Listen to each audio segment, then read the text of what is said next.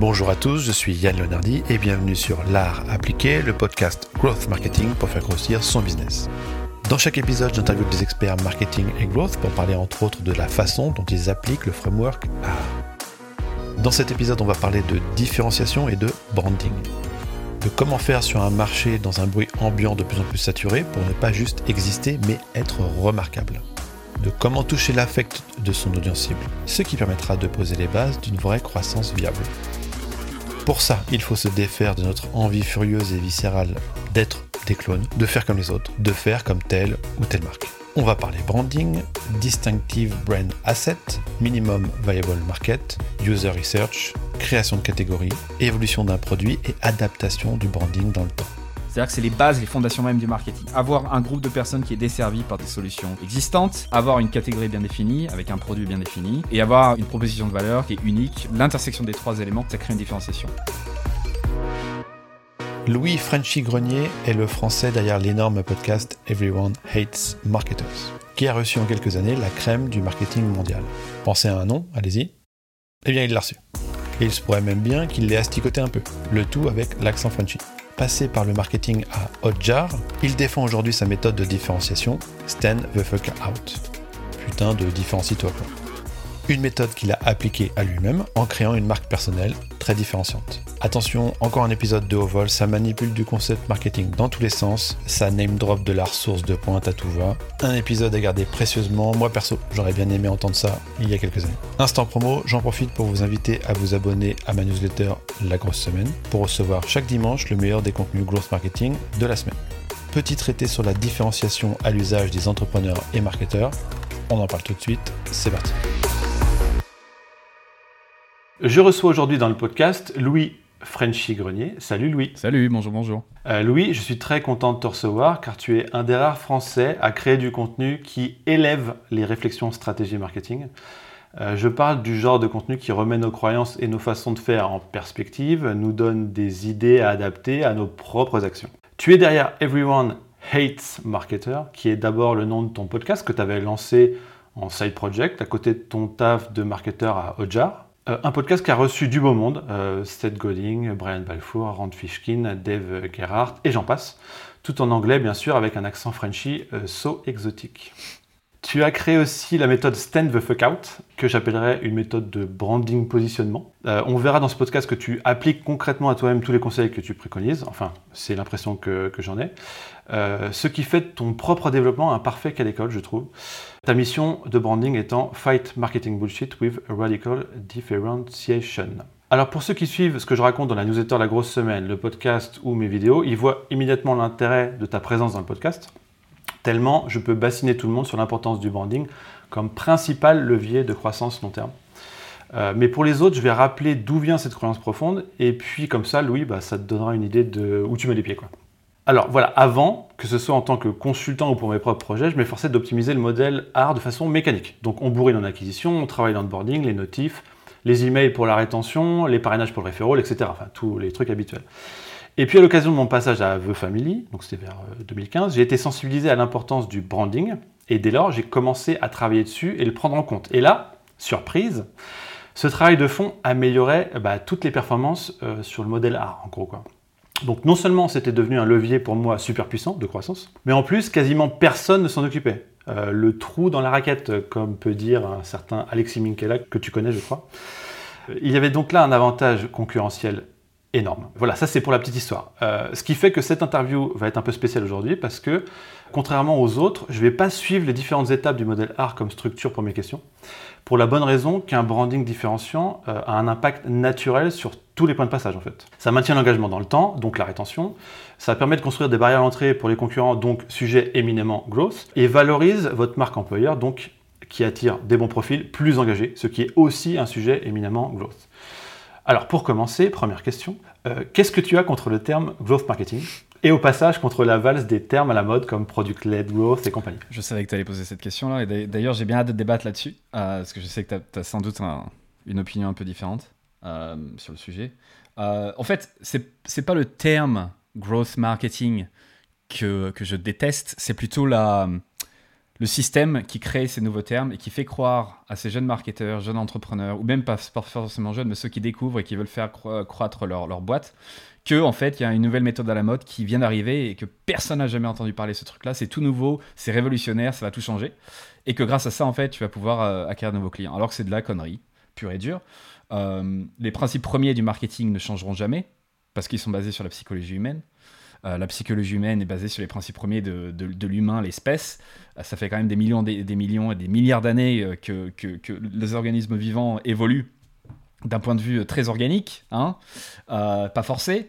Euh, et que euh, et qu'on est arrivé à cet endroit-là, là où on est, euh, pas dans les 100, les 100 dernières années ou les 50 dernières années ou les 10 dernières années, mais ça fait des millions et des millions d'années qu'on évolue. Donc les choses vont pas changer si rapidement que ça, et du coup en fait quand on sort une méthode qui est soi-disant révolutionnaire, moi à chaque fois je rigole parce qu'à chaque fois on peut regarder sur les principes premiers les choses qui ne changent pas, et effectivement le growth, la pratique du growth est basée sur sur quelque chose qui est installé dans le temps depuis depuis très très longtemps.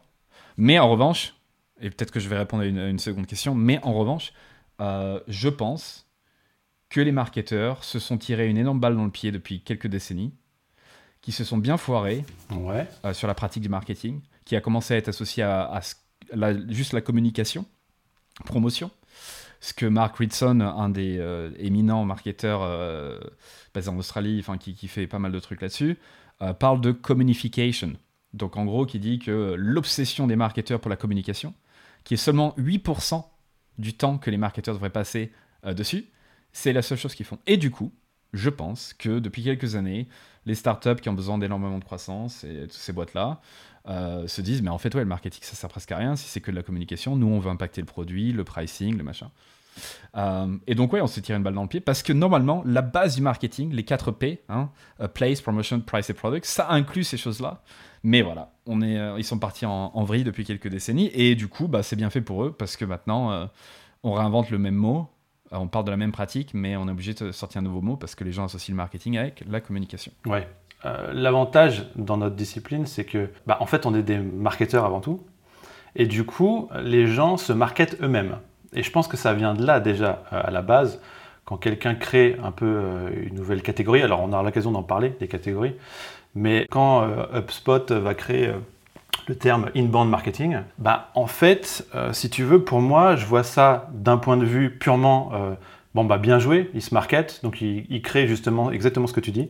Il crée un concept qui fait que du coup les gens ils vont adhérer, ils vont dire ah oui mais c'est ça qu'il me faut, c'est pour ça que je suis pas assez bon, machin. Mhm. La recherche de l'objet un peu brillant, c'est un truc euh, justement qui est dans la nature humaine depuis toujours, donc du coup les marketeurs le, savent, utilisent cet outil-là. C'est-à-dire que quand ils créent donc le terme euh, inbound marketing, en fait euh, c'est ça qu'ils font, c'est-à-dire que il crée un concept et en fait il le place sur la carte. Et c'est vachement intéressant parce que tu vois, je suppose que tu es un fan de Seth Godin. On a l'opposition permission marketing contre euh, interruption.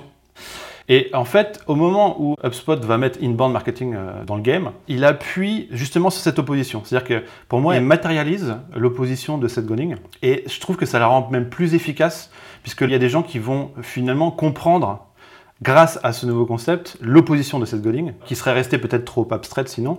Et du coup, en suivant une méthode un peu con, qui est propriétaire, machin, en disant c'est moi qui l'ai inventé, et du coup, en, faisant passer pour un créateur de concept, et pour briller, et pour attirer des nouveaux leads et des clients, il change les mentalités du game en fait. Et donc ça, c'est un truc qui est intéressant parce qu'évidemment, il y a des gens qui se marketent, qui inventent un concept, et le concept, c'est de la merde. Euh, par exemple, le framework R en rajoutant un A parce qu'il y a awareness avant, c'est une super bonne idée. Parce qu'il y a forcément des gens qui vont dire Ah, mais oui, c'est mieux que le art, parce qu'il y a une étape en plus, tu vois. Mais on comprend bien que ça apporte pas radicalement une différence. Par contre, dans certains concepts, il y a comme un cheval de Troie, tu vois. Euh, le terme gross hacking, c'est un process d'expérimentation rapide, par exemple. Euh, il faut bien le nommer, tu vois, ce truc-là. Après, évidemment, Sean Ellis, il s'est marketé lui-même. Il a inventé un nom pour euh, son activité qu'il faisait, tu vois. Ça part de là. Après, le gross, après, il arrive là. Si tu veux, moi, je suis tout à fait d'accord que le marketing, normalement, il y a le P de produit dedans, mais il a été complètement dévoyé dans le temps. C'est-à-dire que maintenant, la définition du marketing, on a beau vouloir dire, bah, non, non, la définition de marketing, c'est ça, c'est pas ce que vous faites. Bah, en fait, les gens, ils s'en foutent. Pour eux, le marketing, c'est l'acquisition. Et uniquement ça. Tu, vois dans les boîtes, tu as les équipes marketing, tu as les équipes produits, les équipes ceci, les équipes cela. C'est en silo. Euh, c'est même, ils se font la guerre entre eux. Euh, c'est une catastrophe, tu vois. Il n'y a personne qui, qui s'occupe de euh, du suivi de l'expérience client dans son ensemble, tu vois. Je suis tout à fait d'accord avec toi, mais la création de ces nouveaux mots-là et de ces concepts vient d'une partie d'une audience qui est desservie par les alternatives existantes. Et donc, du coup, oui, le marketing a, desservi une portion de la population euh, professionnelle, euh, voilà, surtout les, dans les startups, les, les, business qui voulaient vraiment croître d'une façon assez exponentielle. Et du coup, ils sont obligés d'aller chercher ailleurs.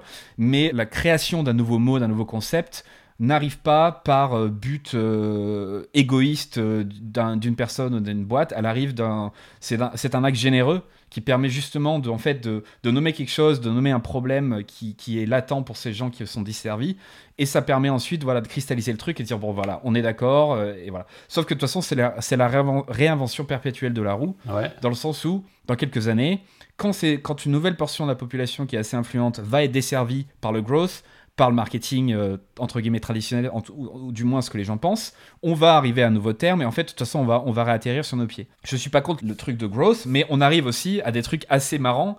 Par exemple, la discipline du product marketing qui est en train de prendre énormément d'ampleur, où en fait on réinvente la roue complètement. Et en fait, c'est, euh, on dit deux mots qui sont pas synonymes, mais qui sont euh, normalement le marketing doit quand même avoir le produit à l'intérieur, mais comme tu l'as dit, le marketing a la définition dans la, majorité des, dans la tête des gens a changé. Et du coup, on est obligé de mettre product marketing devant la discipline même qui devrait euh, influencer le produit grâce euh, aux recherches clients, au positionnement et tout ça. Donc en fait, on, tourne, voilà, on, retombe toujours sur nos pattes.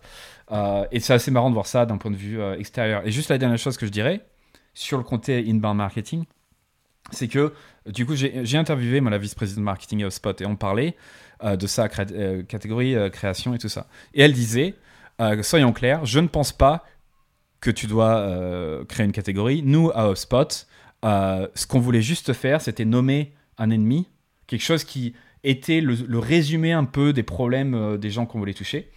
Et on n'en avait rien à faire en fait de créer une catégorie. C'est arrivé un peu naturellement grâce à notre générosité, entre guillemets, à la, façon dont on a vu les choses, où on voulait vraiment servir un type d'audience qui était desservie. Et moi, c'est ça contre lequel je me bats, c'est que quand on essaye de créer une catégorie, créer un nouveau concept, créer un machin, c'est très égoïste.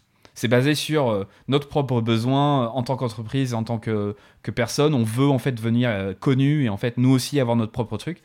Alors que la majorité, grande, grande, grande majorité des nouveaux concepts, des nouveaux, des nouveaux termes, des subcatégories, des sous-catégories qui existent, sont à l'origine un concept qui est, plus généreux, qui vient organiquement euh, qui commence à être utilisé par les gens. Ouais, non, mais je vois tout à fait ce que tu veux dire sur la partie euh, que ce soit pas l'intention de départ. Tu vois. Mais après, on peut aussi partir du principe qu'il va nous falloir des outils pour y arriver. C'est-à-dire que si on prend mon exemple à moi, j'utilise growth euh, non pas dans le sens où on peut l'entendre habituellement, c'est-à-dire bah, croissance exponentielle.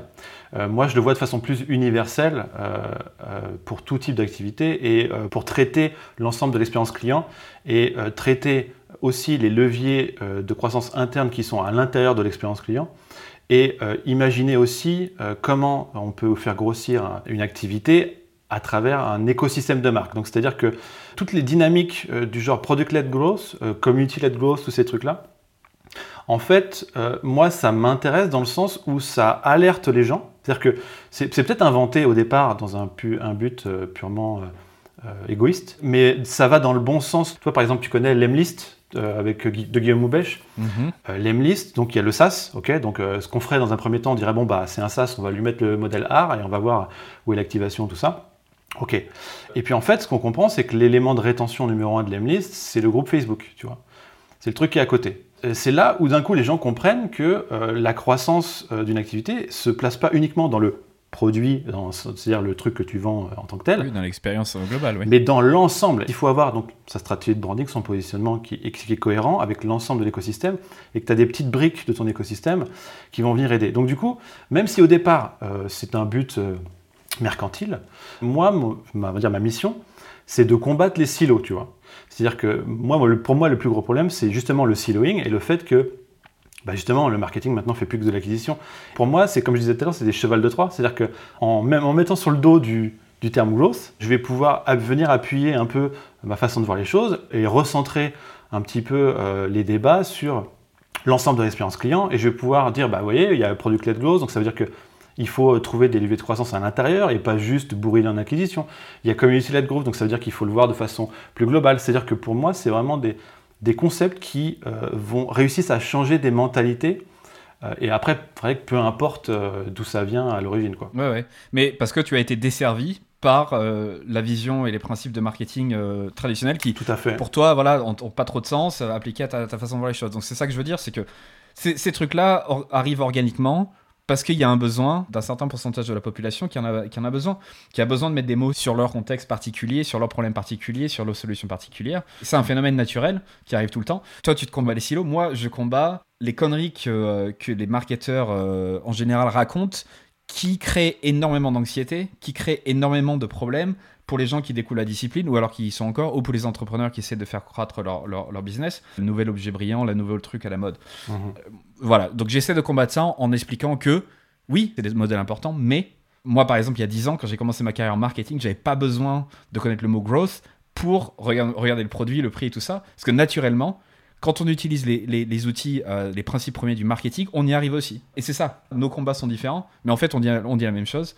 Et je me bats pas contre le growth en, en particulier. Quoi. Non, non, mais c'était juste pour euh, euh, l'exercice d'esprit, tu vois. C'était juste pour ça. Ah mais oui, mais C'était pour le plaisir. et moi, je peux en parler pendant des heures. Et c'est ça qui fait plaisir. Au moins, entre, entre deux Français, on peut débattre. D'ailleurs, si on est purement euh, cynique sur ton positionnement, on pourrait se dire, bah, il fight marketing bullshit, du coup, il attaque tous les nouveaux termes parce que c'est justement un bon moyen de se différencier, tu vois. J'ai un peu écouté pas mal de tes, je sais pas, tes podcasts où je sais à peu près ta façon de voir les choses, donc je sais qu'il y a une vraie partie euh, qui vient de ton histoire personnelle et de ton ADN pur qui est en cohérence avec ça. Les éléments du, du branding viennent vraiment de ton ADN. C'est pas quelque chose qui a été inventé de toutes pièces où tu attaquerais tout le monde mais que tu t'en fous, tu vois. Bah, sinon, sinon euh, je, je, je pourrais pas le faire. Et, et c'est le genre de truc qu'on me demande, tu sais, quand, quand c'est un nouvel entrepreneur ou marketeur, et, et il me demande mais comment, comment je fais pour me différencier, comment je fais pour trouver euh, euh, cette épice, j'appelle ça la, Ouais. la spice en anglais, euh, j'ai pas d'autre mot pour le trouver, mais ce, ce petit truc qui fait. Ah, eux, ils sont, ils sont complètement différents du reste et, et les, les autres, ils n'arrivent pas à, à le faire, c'est impossible à répliquer. La, la difficulté, c'est quand tu es au début de ta carrière d'essayer de faire ça. C'est qu'en fait, euh, c'est comme l'étude qui a été faite récemment sur les athlètes de haut niveau, qui a montré que ceux qui étaient les plus performants sont ceux qui viennent de sports multiples. En fait, ils n'ont pas été comme Tiger Woods, euh, la majorité sont pas comme Tiger Woods, Formaté. entraînés, voilà, formatés des, des 5 ans à, à taper dans les balles de golf. Au contraire, ils font du volet, du machin. Ils commencent à découvrir au fur et à mesure les trucs, leur, ca- leur qualité, les trucs qui, qui savent faire que les autres font, font pas, les petits, les petits trucs, les petits détails qui font la grosse différence. Et dans le processus de différenciation, c'est exactement la même chose. Donc, moi, comme tu dis, j'ai pas, ça m'est pas venu comme ça dès le début de ma carrière. Ce, principe-là, c'est devenu, euh, c'est des trucs. J'ai essayé pendant des années, des années. Je me suis planté euh, plusieurs fois. J'étais euh, un marketeur comme un autre avant. J'avais aucune, aucun point de vue différenciant. J'avais rien.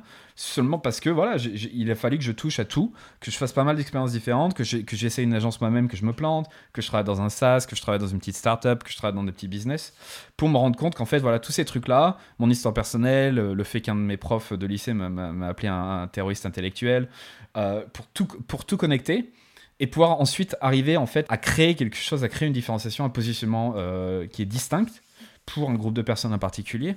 Mais ça, ça m'est pas venu naturellement, quoi. Donc ça, comme tout positionnement, soit tu te positionnes, soit les autres te positionnent. Donc euh, il faut, il faut choisir, quoi. Donc oui, c'est tout à fait euh, tout ce que je fais. Enfin, en tout cas, j'essaye. Tout ce que je dis, tout ce que je fais, tout ce que je ne fais pas, tout ce que je ne dis pas, c'est le plus important aussi Mhm.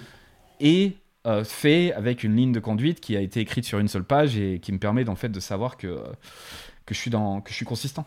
Alors ça c'est intéressant euh, parce que justement je voulais te poser la question. Juste je voulais souligner le fait que bah, quand on, crée un, branding, un positionnement, bah, il faut le, prendre sur son propre ADN et utiliser ce qu'on a parce qu'en fait le faker on va dire euh, c'est pas tenable sur le long terme. On n'arrivera pas à tenir la cohérence sur le long terme et l'énergie et l'engagement. Mais tu as, dû te poser, tu as dû te mettre sur une feuille et formaliser euh, les éléments de ton identité et ce- qu'est-ce que tu allais utiliser dans ton identité. Parce qu'évidemment, il ne faut pas tout utiliser, donc il faut utiliser que, que ce qui euh, peut euh, bah, euh, rentrer en résonance avec une audience cible potentielle. Donc tu as à un moment dû formaliser ça, cette démarche de te poser, d'écrire, et, et comment ça s'est passé alors? Alors euh, j'apprécie que tu poses cette question-là parce que j'ai tout un récit là-dessus. Euh, C'était il n'y a pas si longtemps que ça. Et, et justement, c'est ça. C'est qu'en fait, je pense que quand tu regardes les meilleurs positionnements, ceux qui, les créateurs, les artistes, les, les groupes de musique, euh, les boîtes qui ont un positionnement où tu sens, enfin, tu sens que c'est consistant, tu sens que ça marche, etc., qui est le plus naturel, où tu as le moins l'impression de te faire marketer, c'est ceux qui ont bossé le plus longtemps sur leur positionnement, tu vois. Ouais. Et c'est ça, en fait, c'est le mauvais marketing et celui que les gens euh, voient. Les mauvaises pubs, c'est celles que les gens voient. Les, bonnes pubs et les, bons positionnements, c'est ceux que les gens voient pas. Et donc, euh, je venais de bosser, ça faisait 4 ans que j'étais chez Hotjar. J'avais commencé en création de contenu, ensuite j'étais responsable du contenu en général. Euh, ensuite, je suis passé en plus du côté product marketing, stratégie, tout ça. Et euh, avant ça, j'avais créé ce podcast Everyone Hates Marketers. Beaucoup de chance. Je vais être complètement honnête. Euh, j'avais pas forcément senti que les podcasts allaient partir euh, euh, en flèche. Euh, j'avais pas forcément senti que ce positionnement-là était tellement clivant que ça allait vraiment marcher, que les gens allaient vraiment adorer. Euh, c'est venu un peu. euh, c'est venu un peu naturellement de deux ou trois trucs que j'avais fait avant et, euh, voilà, j'ai pas forcément pensé énormément de temps. Mais voilà, ça a pris. Un des seuls trucs dans, dans ma vie qui a pris. Donc j'y suis allé à fond dedans. Et c'est grâce à ce podcast-là que je me suis fait embaucher chez Hotjar. Donc j'ai pas commencé le podcast chez Hotjar, je- c'est grâce à ce podcast. Ah, d'accord. J'avais justement interviewé le fondateur de Hotjar euh, sur le podcast et c'est comme ça en fait qu'on est resté en contact et qu'on a réussi à, à faire deux ou trois trucs. Donc euh, moi ce que j'ai fait c'est euh, c'est au bout de 4 ans bon, j'avais fait à peu près le tour et je me sentais vraiment j'avais envie de faire quelque chose avec Everyone Hates Marketers. C'est devenu une marque, les gens recommandent, c'était quelque chose plus qu'un podcast et je le sentais bien. J'aurais très bien pu faire et, de- et devenu un marketeur, un consultant marketing comme un autre, en disant en fait, euh, I help you fight marketing bullshit, euh, je t'aide à, à, combattre les, conneries marketing. En fait, je suis un consultant B2B, je fais du marketing stratégique, je fais un peu de tout, quoi. Voilà. Je voulais vraiment, mais alors vraiment pas faire ça. Je voulais euh, avoir un positionnement up- up- et vraiment super clair, un truc vraiment propre, dédié à un certain groupe de personnes avec certaines croyances, et pas tout le monde.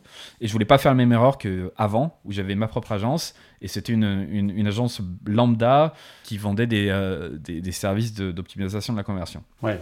Donc je me suis assis, j'ai pris un mois et demi de vacances, et littéralement, voilà ce que j'ai fait. J'ai imprimé tous les épisodes du podcast.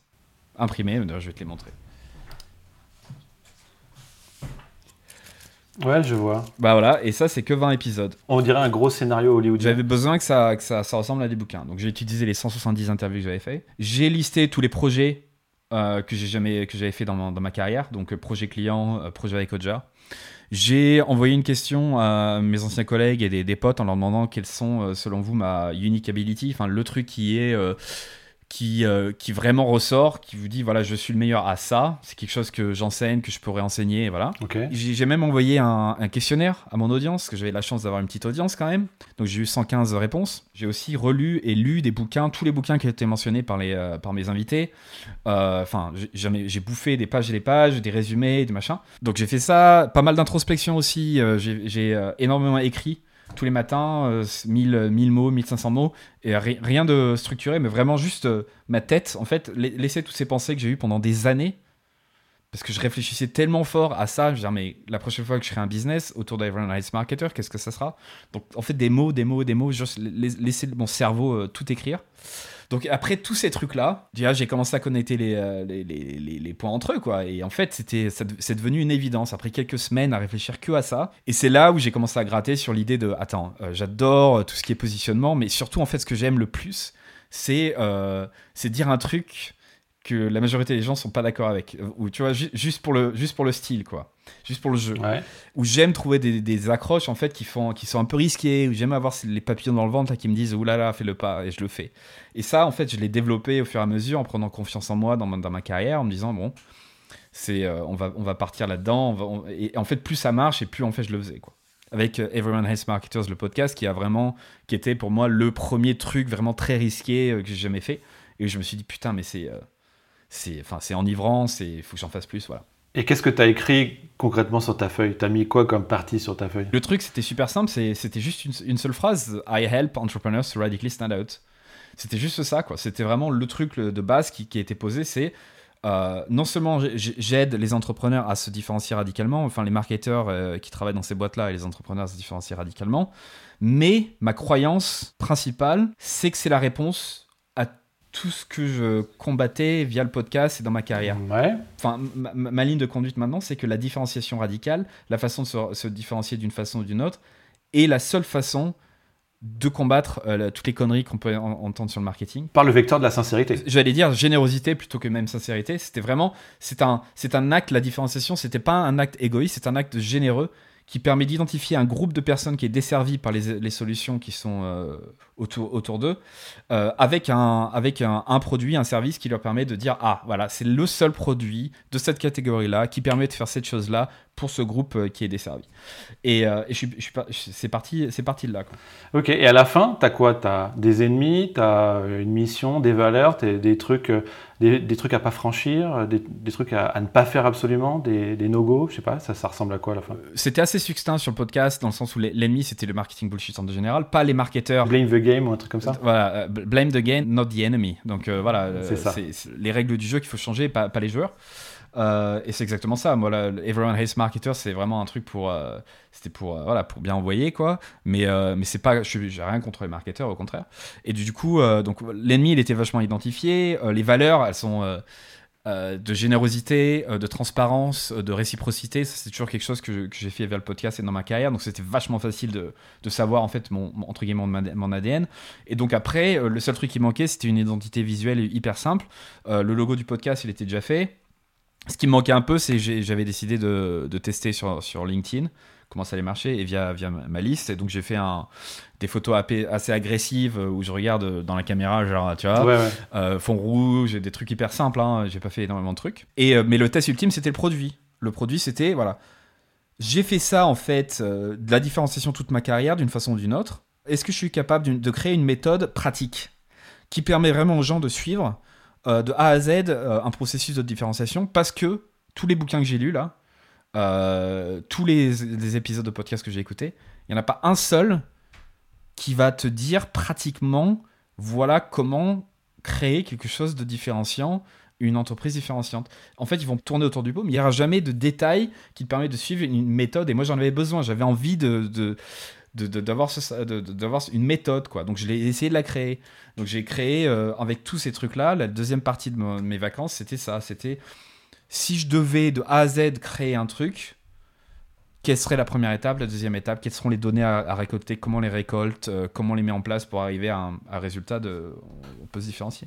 Et donc c'est la méthode stand the fuck dont on parlera euh, juste après mais j'ai une question par rapport à ce que tu viens de dire parce que toi, ce que tu as fait, c'est que tu as fait ton positionnement avant le produit. Et du coup, après, tu as cherché un product market fit. Et un product market fit qui n'est pas quelque chose de on-off, puisqu'il continue à évoluer dans le temps et tu continues à l'affiner, en gros. Et euh, en fait, c'est souvent la question que, se posent les gens qui veulent le, bah, se lancer dans le branding. En fait, c'est à quel moment, à quel stade de maturité on doit euh, travailler son branding, en fait? Bah, dès, dès, le premier jour, parce que le branding, c'est pas. Voilà, je t'écoutais sur un podcast il y a pas longtemps pour préparer cet entretien quand même. Et euh, le branding, c'est pas un logo, quoi. C'est pas une identité visuelle non plus.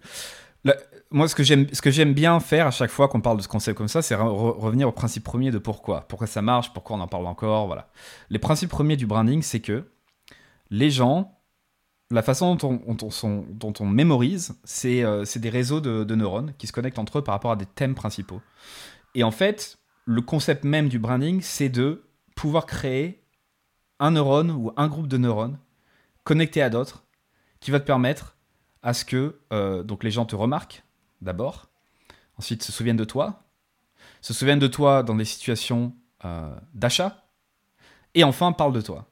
Et ça arrive, c'est toujours dans, dans le cerveau, c'est dans les neurones, voilà. Et donc si tu arrives à associer un une ou deux idées à ta marque, si possible des idées d'achat, c'est-à-dire euh, de catégories, des trucs comme ça, mais en plus associer certaines formes, certaines couleurs, euh, à, ce groupe de neurones, ça va te permettre de, en fait, d'avoir le cerveau des gens qui euh, va pouvoir euh, se souvenir de toi plus facilement, te remarquer la prochaine fois, etc.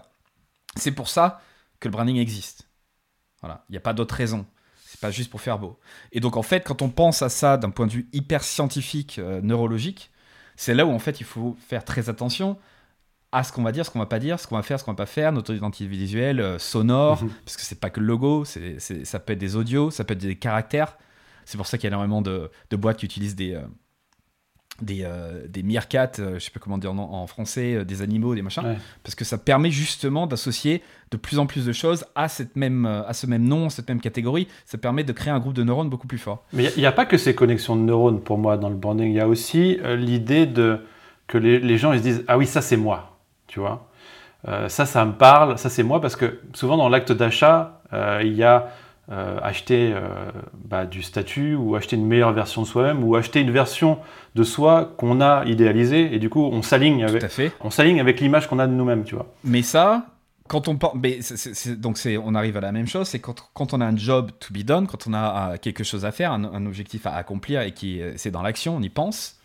Mhm. Du coup, quand on pense à, son statut, par exemple, euh, en fait, je viens, de, je viens déménager, donc ça c'est le catalyste. Je viens de déménager, euh, je vois que tous mes voisins euh, ont, des, ont des maisons bien propres, avec une belle pelouse à l'arrière.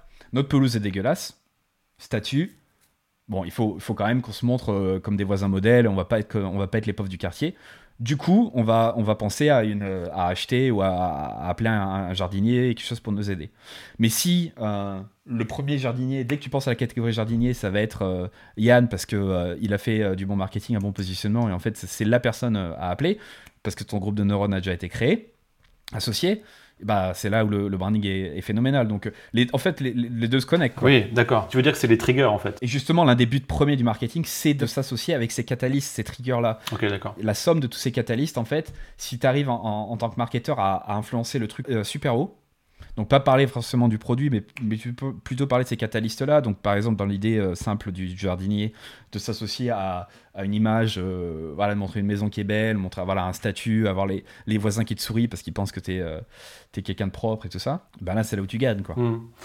Est-ce que tu es familier avec le concept des forfeits de Brian Balfour? Oui. Moi, je trouve que c'est la démarche. alors, les forfeits, très rapidement, c'est au lieu de dire nous, on cherche le product market fit, lui, il va dire en fait, il n'y en a pas qu'un seul, il y en a, il y en a quatre. Il y a, il y a euh, le marché, euh, le produit, les channels et le modèle.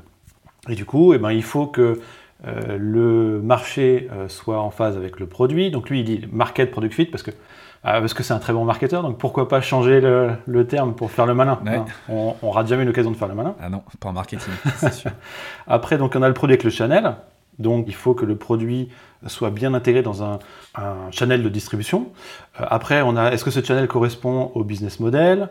Et est-ce que ce, business model correspond au marché? Donc ça tourne en rond et euh, du coup ça permet de faire évoluer dans le temps, on va dire, le product market fit. Euh, moi, je vois beaucoup de, similitudes avec ta méthode. puisque je crois que dans ta méthode, alors j'ai fait aussi mes devoirs et du coup j'ai regardé un petit peu c'était quoi cette méthode? Et et en fait, tu, poses la question du channel à un moment, tu dis bah, où est-ce qu'ils sont ces gens-là?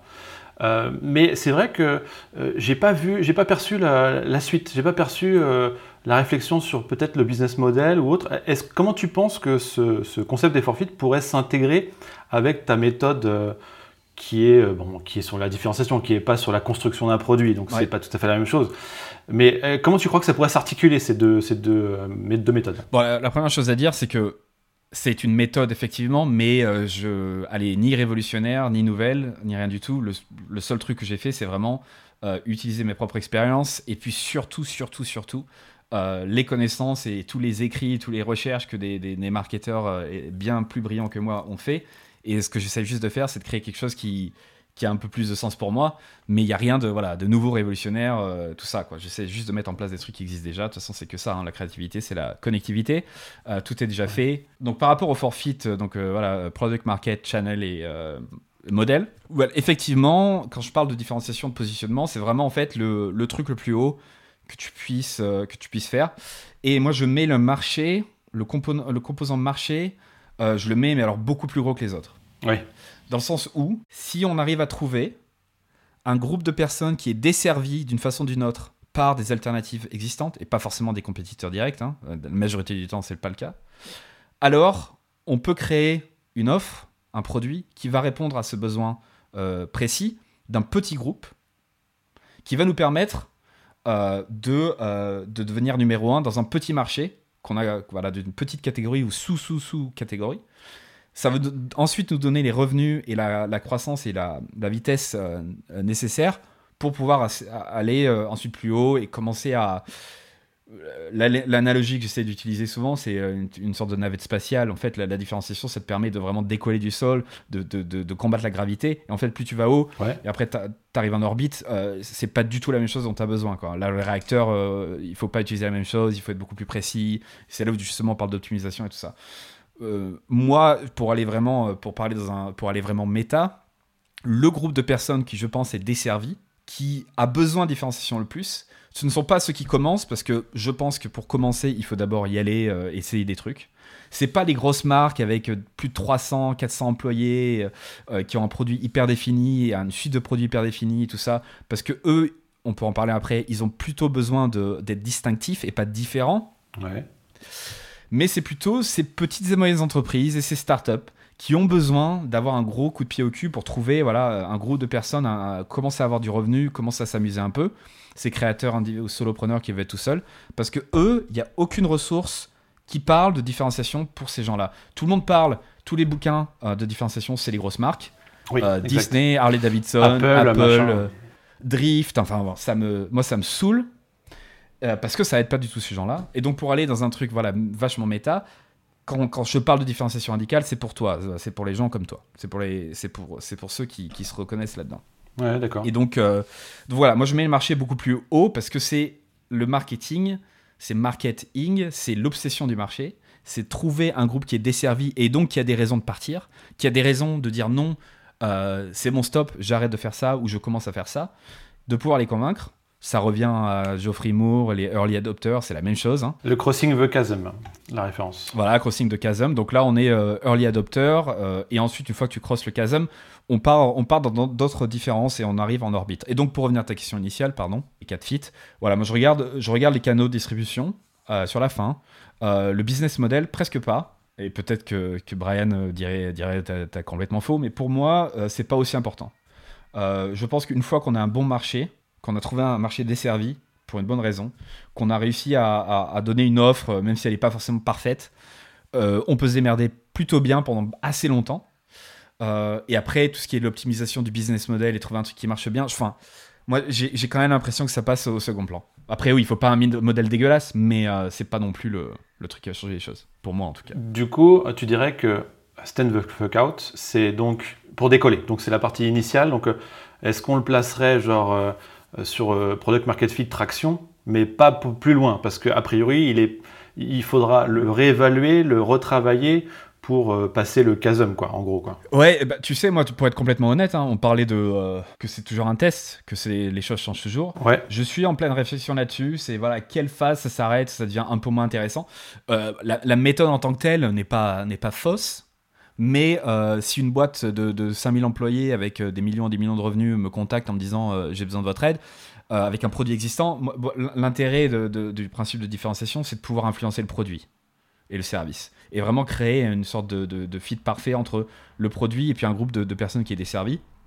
Et eux, en général, à ce moment-là, c'est pas ça dont ils ont besoin, c'est plus de créer de la, euh, mental availability et physical availability, pour utiliser les mots que euh, Byron Sharp utilise dans son, dans son livre How Brands Grow.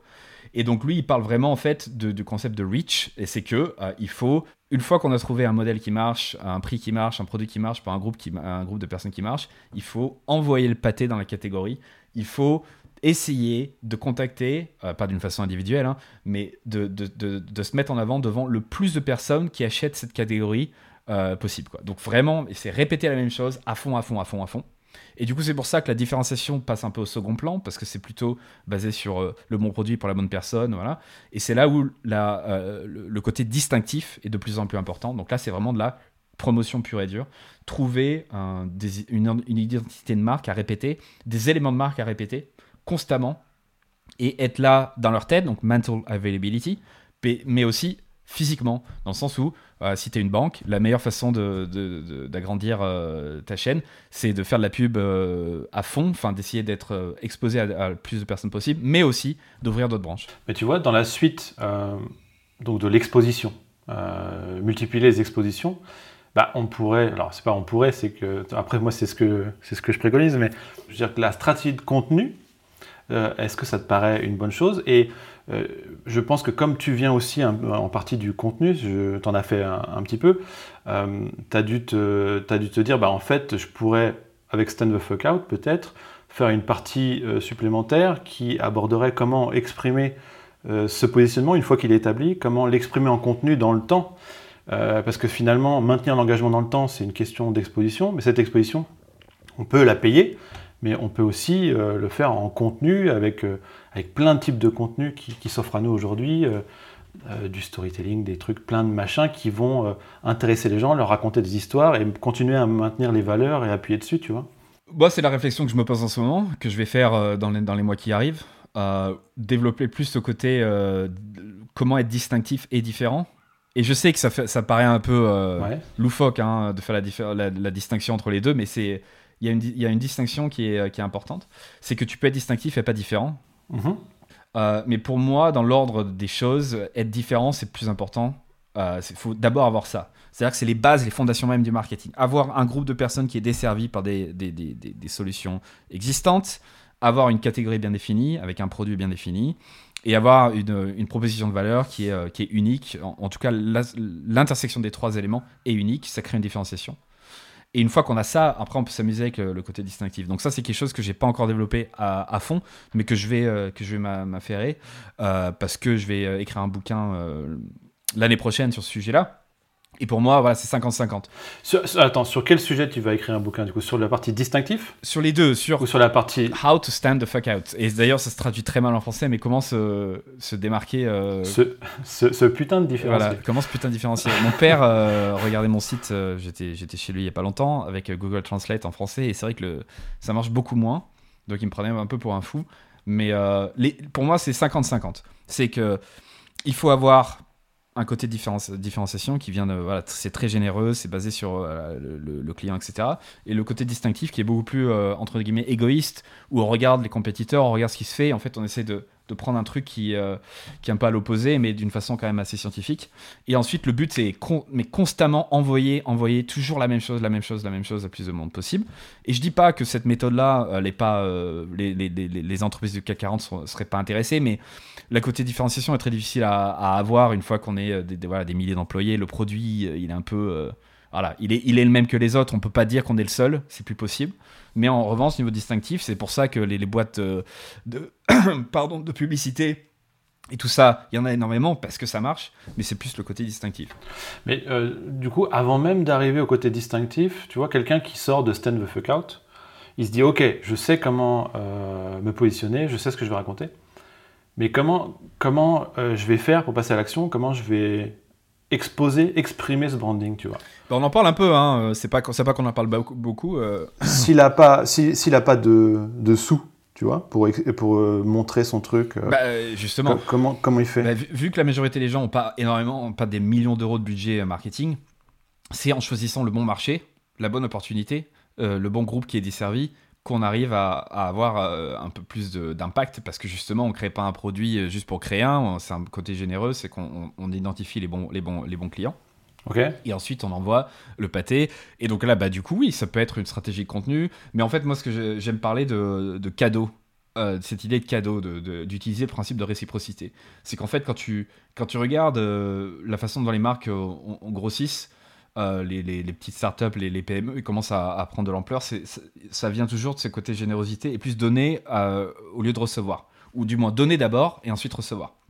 Et donc c'est pour ça que la stratégie de contenu euh, basique, top of the funnel, c'est un peu ça. C'est qu'on donne de l'information gratuitement, les gens, on résout leurs problèmes hein, gratos, ils nous trouvent via des billets organiques, et ensuite on les convertit. Mais aussi, euh, j'irais jusqu'à dire que les publicités, même des petits, les petites publicités qu'on peut faire sur des radios locales, hein, en tant que PME par exemple, sont aussi généreuses et ça peut être aussi un cadeau si on les fait correctement. C'est-à-dire que si on surprend, si on éduque, si on fait rire, c'est aussi un cadeau dans la vie des gens. Euh, parce que voilà, on fait quelque chose, c'est pas, c'est pas juste acheter mes trucs. Ouais, bah alors du coup, apporter de la valeur comme ça, ça, bah, pour moi, ça rentre dans la, une stratégie de, de contenu finalement. Tout à fait, oui, oui, on peut l'appeler comme ça. Oui, oui. Ok, d'accord. Et le deuxième truc aussi, c'est qu'on parle, enfin, on parle beaucoup de, de ce côté euh, s'associer avec d'autres. Et donc, il y a, y, a, y a, ce nouveau terme d'influenceur euh, qui on, on, associe influenceur avec euh, sur Instagram euh, les nichons à l'air et tout ça.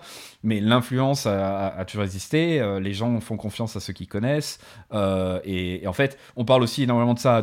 En fait, quand t'as pas beaucoup d'argent et que tu veux te différencier, ben, enfin, en, du moins que tu as un produit qui est différenciant et tu veux, tu veux essayer de, de, parler à plus de, plus de personnes possible, il faut absolument s'associer à d'autres qui ont des audiences et, et de la confiance, euh, qui peuvent ensuite euh, faire euh, transplanter cette confiance vers toi. Ce que tu as fait d'ailleurs avec euh, si Excel, par exemple, qui est un move, euh, je dois dire, vachement euh, culotté. je pense que je, je, connais, je connais très peu de monde qui l'aurait fait parce que tu vois, ils auraient eu peur. Parce qu'en fait, je le dis pour ceux qui ne savent pas, en fait, tu as donc un atelier, enfin une cohorte, stand fuck out, et donc le, une version light, je suppose, tu l'as mis donc sur une plateforme de formation euh, un peu généraliste marketing. Mmh. Euh, et donc du coup, bah, pourquoi tu as fait ça? Tu vampirises euh, ton atelier. Et deuxième question, c'est genre, euh, bah, après, bah, tout le monde va pouvoir l'utiliser. mais en fait, voilà, l'impact en termes d'association de, d'arguments d'autorité sur le long terme est, est, bien plus valorisant que ce que tu peux y perdre à court terme. Quoi. Et encore, ça, ça, va, même pas diminuer le nombre de personnes qui voudront faire l'atelier en plus. Donc deux choses. Euh, première chose, les chefs cuisiniers publient des bouquins de recettes à tir larigot. Ça veut pas dire que les gens arrêtent d'aller dans le restaurant. La deuxième chose, c'est que oui, effectivement, euh, c'est quelque chose de bien réfléchi. Euh, J'ai dit non à la majorité des sollicitations cette année pour pouvoir me focaliser sur, sur ce que je faisais. Et quand CSL m'a contacté, j'ai dit l'un des challenges principaux que j'ai, c'est que justement, je suis associé, euh, les gens m'associent plutôt à un créateur de podcast et pas un expert en différenciation. Ou du moins pas encore. Ça, c'était l'un des trucs de ma, de ma stratégie. Je savais qu'il fallait que je, fasse des trucs là-dessus. Euh, donc, du coup, j'ai écrit des articles, j'ai fait des, des, des, épisodes solo plutôt que. Voilà, tout ça. Euh, et donc, là, pour moi, c'était parfait. Parce que justement, euh, ça me permettait voilà, de, de, gagner en autorité et de pouvoir me présenter comme quelqu'un qui s'y connaissait un peu en différenciation. Mais le truc aussi, donc non seulement il y avait ça, ce côté, euh, les, chefs cuisiniers euh, public genre des bouquins, parce que le, le plus gros problème avec la différenciation, c'est pas que les gens ne savent pas le faire, parce que honnêtement, il n'y a rien de, de, de, fou hein, dans, dans, dans, ce que je raconte, c'est déjà été créé avant, il n'y a rien de, de, phénoménal. Le truc le plus difficile, c'est le côté émotionnel. Le truc le plus difficile pour un fondateur d'entreprise, euh, startup founder, un marketeur, un créateur, un artiste, c'est pas euh, comment faire, c'est ah ouais, j'ai une idée, j'ai envie de le faire, mais en fait, je me chie dessus. j'ai peur. Au lieu d'aller, euh, comme Seth Godin dirait, au lieu d'aller sur le, le, coin le plus obscur de la carte et vraiment m'éloigner le plus loin possible, je cède à mon, un biais psychologique très, très connu, le, le biais de. Je, je, sais pas comment dire en français. Le biais de normalité. Voilà, le biais de normalité, quoi. C'est, euh, et donc, en fait, c'est ça le truc le plus difficile. Et c'est pour ça, j'ai pas créé un programme de 8 semaines avec euh, 20-25 personnes par groupe parce que je voulais faire, euh, je voulais faire payer 2000 dollars par, par tête, mais parce que je savais très bien que le problème latent, c'est pas euh, la méthode, c'est le courage de, de ses convictions, le courage mmh. d'envoyer le pâté, quoi. Le courage de dire non à 90% des trucs, le courage de, de, de, choisir un ennemi, je sais que t'en parles aussi, le courage de, de, se focaliser sur un groupe de personnes bien plus petits que t'aurais pensé, le courage de, de dire non à la majorité des choses qu'on te demande. Voilà, le courage de faire ça. Et le principe d'avoir un groupe autour de 19, 24 personnes autour qui te qui t'encourage, d'avoir moi toutes les semaines qui te dit attends, tu peux le faire, regarde ce qu'ils ont fait, etc. C'est ça qui leur permet de passer à, de, dépasser leur peur. Et ensuite, ça devient enivrant. Enfin, quand ils se rendent compte de, l'effet que ça, c'est l'effet boule de neige. Après, ils ont plus besoin de moi. Donc c'est pour ça que j'avais aucun souci pour créer un petit cours sur CXL. Ça m'a d'ailleurs amené pas mal de clients pour le programme parce que justement, les gens c'est pas qu'ils veulent savoir comment, c'est qu'ils veulent être sûrs de le faire correctement. Mmh, D'accord. On en vient un peu à ce que tu attaques euh, principalement euh, au départ, c'est euh, notre, bah, le premier problème étant notre propre psychologie, nos propres biais. Comment on fait, voilà, pour ceux qui nous écoutent, comment ils, peuvent faire pour se libérer de ces idées du genre, bah si tout le monde le fait, moi aussi, le truc average, quoi, le truc moyen, le truc bah, les photos Shutterstock et compagnie, quoi. le package global, quoi. Donc, y a, y a, y a, la façon dont, dont, je le fais, c'est il y a deux choses. C'est le côté un peu analytique et scientifique où je vais, je, vais parler de quelques biais là, et puis il y a le côté plus émotionnel. Et là, la, la, seule façon de le faire, c'est de, en fait, c'est de les pousser au bout de la falaise, quoi, et de les laisser créer le le parachute en, descendant. Le truc en général, c'est de, passer par les objections. Donc ils vont me dire, par exemple, euh, se différencier, en fait, c'est euh, très risqué. Ils vont me dire que euh, non, mais en fait, t'as vu toutes les grandes marques les, les, grosses masses du supermarché, Auchan, machin, ils font tous la même chose. Toutes leurs pubs, c'est toujours la même chose. C'est banal, il n'y a aucun risque. Pourquoi moi je devrais prendre un risque? Eh ben, tu devrais prendre un risque parce que ces boîtes-là, elles sont dans une phase complètement différente. On en a parlé. Elles ont plus besoin de différenciation. Euh, Auchan, c'est la même chose qu'Ocora. Enfin, c'est dire, il euh, n'y a rien de différent dans leur offre. Il n'y a rien. C'est similaire. En revanche, euh, parce, que justement, elles, ont, elles, bénéficient euh, de, la, de ce que Baron Sharp appelle le Double Jeopardy Law. La, la, loi, en fait, qui dit que plus tu as un taux de marché, une part de marché élevée, et plus les gens seront, tes clients seront loyaux. Et donc, du coup, inversement, euh, moins ton taux de marché est élevé, moins les clients sont loyaux. Euh, et il y a aussi l'effet distinctiveness. Donc on, voilà. donc on parle de ça en disant, mais en fait, t'as pas besoin, euh, c'est pas, c'est pas ça dont tu as besoin. Tu peux, tu peux pas regarder les autres grandes marques et dire qu'en fait, faut, faut, être banal. après, je parle de Seth Godin. Je peux dire que par exemple, Seth Godin dire que la seule chose, ta seule peur, ça doit être l'obscurité.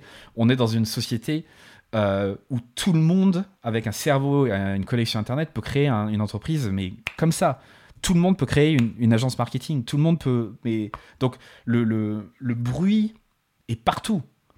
Et, euh, et, si tu penses que tu peux te euh, vendre en ayant un produit lambda et, et et dire que en fait, tu marketais tout le monde, mais tu, tu te mets le doigt dans l'œil, mais alors sévère ils commencent à comprendre un peu plus. Ah, je, crois, je, crois, que ce qu'il leur faut, c'est faire du gros hacking en fait. Ouais, ouais, voilà. non, mais ouais, allez-y. Faites du gros hacking, on va bien rigoler après, dans quelques semaines. Et en, gros, c'est ça. Et puis après, il y, a, le syndrome de l'imposteur qui arrive vachement. Donc, euh, ils vont dire non, mais en fait, euh, tout le monde a l'air de savoir ce qu'ils font sur LinkedIn. Et moi, j'ai aucune idée. Euh, donc, ils, croient pas en eux-mêmes. Donc, de ce côté-là, donc tu leur dis que bah, David Bowie, c'était l'imposteur. Il parlait d'imposteur syndrome tout le temps. Mais pas que lui. tu as 70% des gens qui expérimentent le, le syndrome de l'imposteur dans leur carrière mais ça c'est en général. Mais moi je te dis que dans l'industrie marketing, c'est beaucoup plus élevé que ça. Euh, et tu es censé sentir, te sentir comme un imposteur, c'est exactement ça que tu veux, parce que t'es pas né euh, PDG. Personne n'est PDG, personne n'est Elon Musk. Euh, tout s'apprend. tu, te, tu te pètes la gueule, tu te relèves. Enfin, je veux dire, il n'y a, a, pas d'autre option. Donc dans, dans, le programme, par exemple, je ne vais pas trop faire de, entre guillemets de pub pour le programme, et je te remercie d'en parler, mais euh, pour aider euh, ceux qui nous écoutent, c'est plutôt euh, vraiment se poser ces questions-là, les écrire, se dire mais en fait, quelles sont, quelles sont mes peurs? Pourquoi en fait j'ai si peur que ça de, de créer quelque chose de différenciant si j'en ai tellement envie? Bah, En fait, moi je pense que le truc principal, enfin au-delà de tout ce que tu as dit, c'est c'est vraiment le truc qui est hyper dur parce que je sais que moi j'ai eu beaucoup de mal à m'en défaire il y a quelques années se dire bah tant pis, euh, il y, a, des gens auxquels je vais, je vais pas plaire en fait. C'est euh, une sorte de peur du rejet, tu vois. Euh, et puis c'est aussi se dire bah il y a tout le marché qui est là. Pourquoi je me priverais de tout ce marché-là, tu vois? J'ai qu'à traduire mon app dans toutes les langues du monde entier, comme ça j'aurais plus de chance. Mais c'est ce genre de, réflexions qui sont hyper dures à enlever. Mais je crois que c'est le coup du risque, c'est vraiment le truc. je sais pas si c'est ton argument numéro un, mais en fait finalement, bah, le truc le plus risqué, c'est de ne pas prendre de risque en fait. Bah, les vrais risques, c'est ce que tu fais actuellement. C'est euh, justement d'en prendre aucun. Parce que il euh, y a un moment où il y a un des risques qui va fonctionner. Et puis après, voilà, il y, a ce côté, j'ai peur euh, que mon audience soit trop petite, si je génère pas assez de revenus, euh, je vais être en PLS. tu vois, il y, a tous ces trucs-là qui sont liés à ça. Les, gens vont, vont se moquer de moi si je dis quelque chose de différenciant, etc. Et après, en fait, en général, ce que les gens pensent quand je parle de différenciation, ils pensent qu'il faut qu'ils fassent comme moi. Mais pas du tout, en fait. t'as pas besoin d'être agressif ou t'as pas besoin de dire, de vraiment jouer sur, ce truc-là. Il y a d'autres façons de se différencier. Euh, et du coup, t'as pas besoin de faire euh, ce que je fais, quoi, pas du tout. Mais euh, donc, le côté mathématique de regarder en fait, mais si tu trouves pas un petit groupe qui est desservi, la majorité des gens te choisiront pas. Pas parce que ils te voient pas, mais parce que les gens ne choisissent pas la meilleure option, ils choisissent l'option la, moins risquée. Donc, je vais répéter ça parce que c'est assez important. Là, les gens ne choisissent pas la meilleure option, même si ta startup, ta solution, c'est factuellement la meilleure option ils vont pas te choisir parce que la majorité des gens choisissent ce qui est le moins risqué. Et on revient au concept de branding, on revient à ce qu'ils ont dans leur groupe de neurones déjà, ce dont ils se souviennent. Les gens, euh, ce qu'ils pensent qui est le moins risqué, c'est les choses dont ils, euh, qu'ils connaissent déjà, qu'ils ont déjà vues. D'où aussi pourquoi la publicité marche tellement bien. Parce que voilà, quand on, voit Darty euh, avant la météo et après la météo pendant 20 ans, on a plus confiance en Darty qu'une boîte d'électroménager qu'on jamais, dont on n'a jamais entendu parler. C'est humain. Donc, ce côté-là, c'est un truc qu'il faut parler à fond parce que en trouvant un groupe de personnes qui est tellement mal servi, tellement bien desservi, entre guillemets, ils vont avoir plus tendance à essayer quelque chose qui est nouveau et, à prendre un risque parce que le chose le moins risqué, c'est de prendre euh, une solution qui est faite pour eux. Quoi.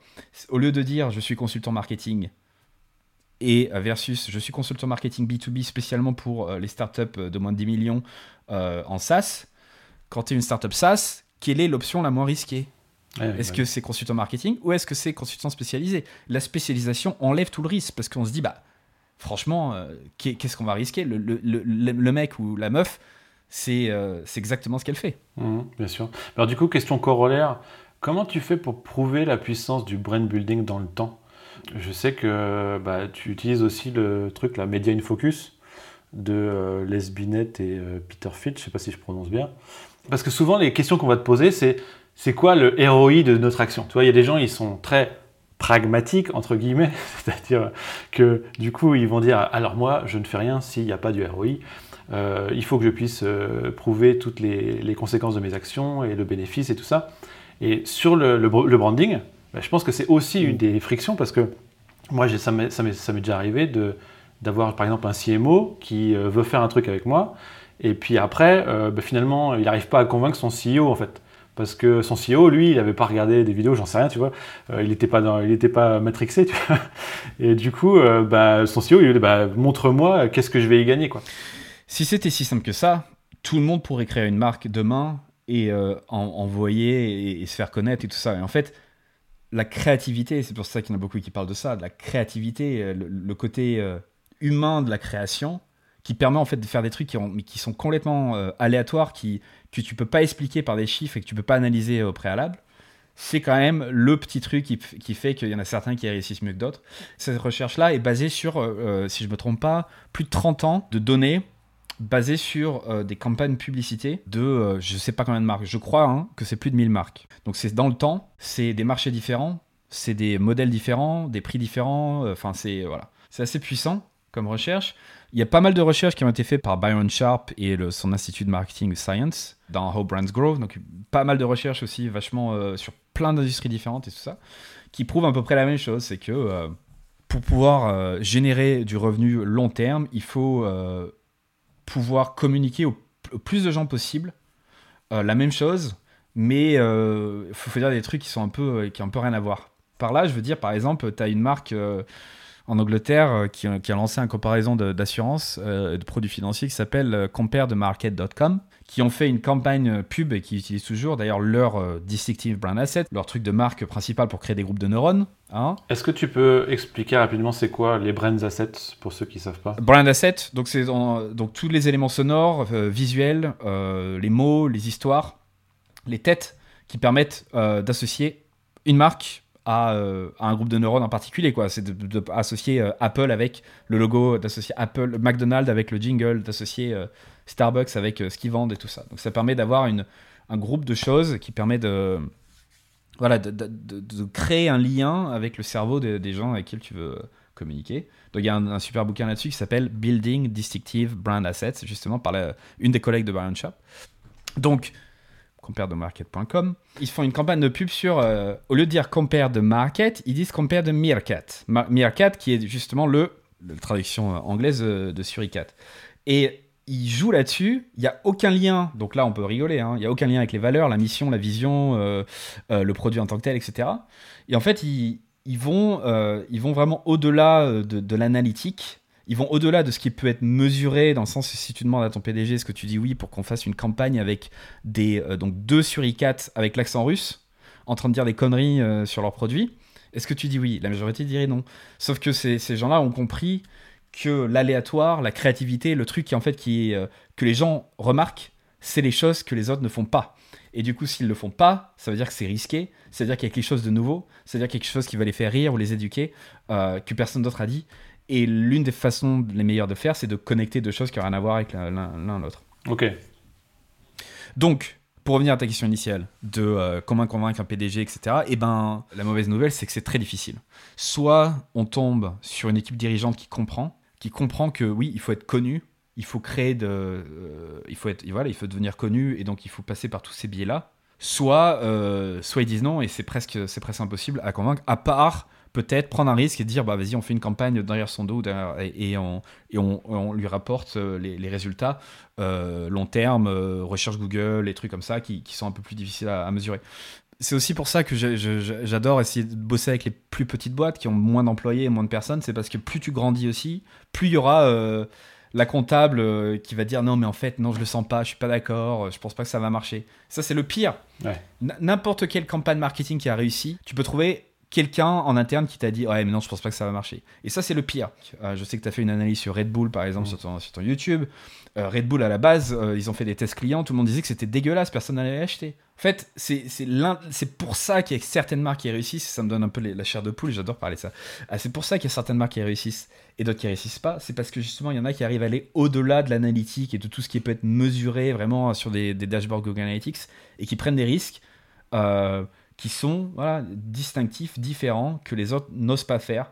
Et c'est la seule chose que tu peux faire. Quoi. Bah en fait, ils sont, ils sont là exactement où soit c'est un succès, soit c'est un fail total en fait. Il euh, n'y a pas de demi-mesure sur ce genre d'initiative. quoi. Voilà. Euh, moi, c'est un peu le truc que je vois, c'est que moi, j'ai tendance, tendance, justement à voir les parcours des boîtes, des trucs comme ça, a posteriori. Donc, c'est très facile de mettre une grille de lecture euh, a posteriori. Exactement. Euh, mais en vrai, en vrai, il y, a des, y a des moments clés comme ça où où ça bascule euh, justement sur ce genre de, décision. Et c'est pour ça qu'on parle du biais du survivant. C'est super facile de faire, euh, enfin super facile. Euh, ton travail est, remarquable, hein, ce que tu fais tes analyses. C'est quand même plus facile de faire une analyse a posteriori d'une marque qui marche parce que on, réanalyse et on dit bah ouais bah bien sûr que ça a marché. Enfin je veux dire normal tout le monde a besoin d'un energy drink euh, et le goût euh, dégueulasse en fait amplifie euh, le bénéfice que tu reçois. Enfin tu vois c'est normal.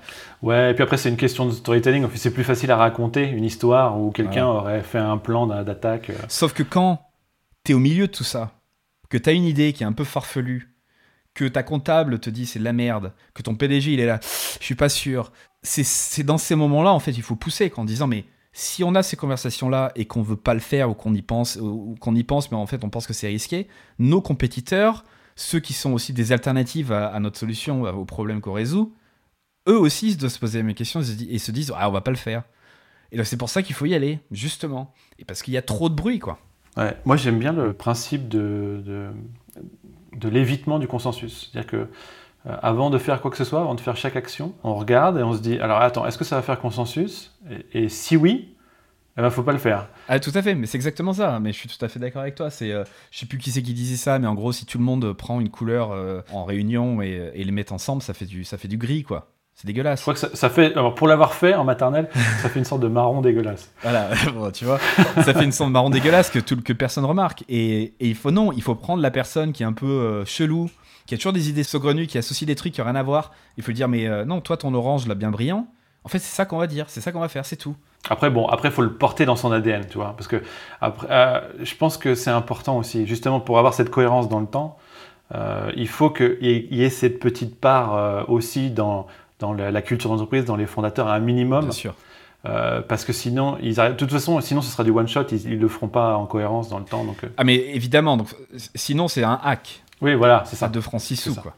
Donc, bien sûr que la cohérence doit être là de A à Z, mais en général, c'est les gens qui se posent ces questions-là et qui vont aussi loin dans la réflexion, c'est que ça vient. Euh, hmm. C'est pas juste euh, pour faire beau, quoi. Ça vient un peu d'eux, ils ont envie de prendre un risque, ils ont envie de se, ils ont envie de se démarquer. Hmm. Alors, tu attaques ta méthodologie avec le marché, bien sûr. Hmm.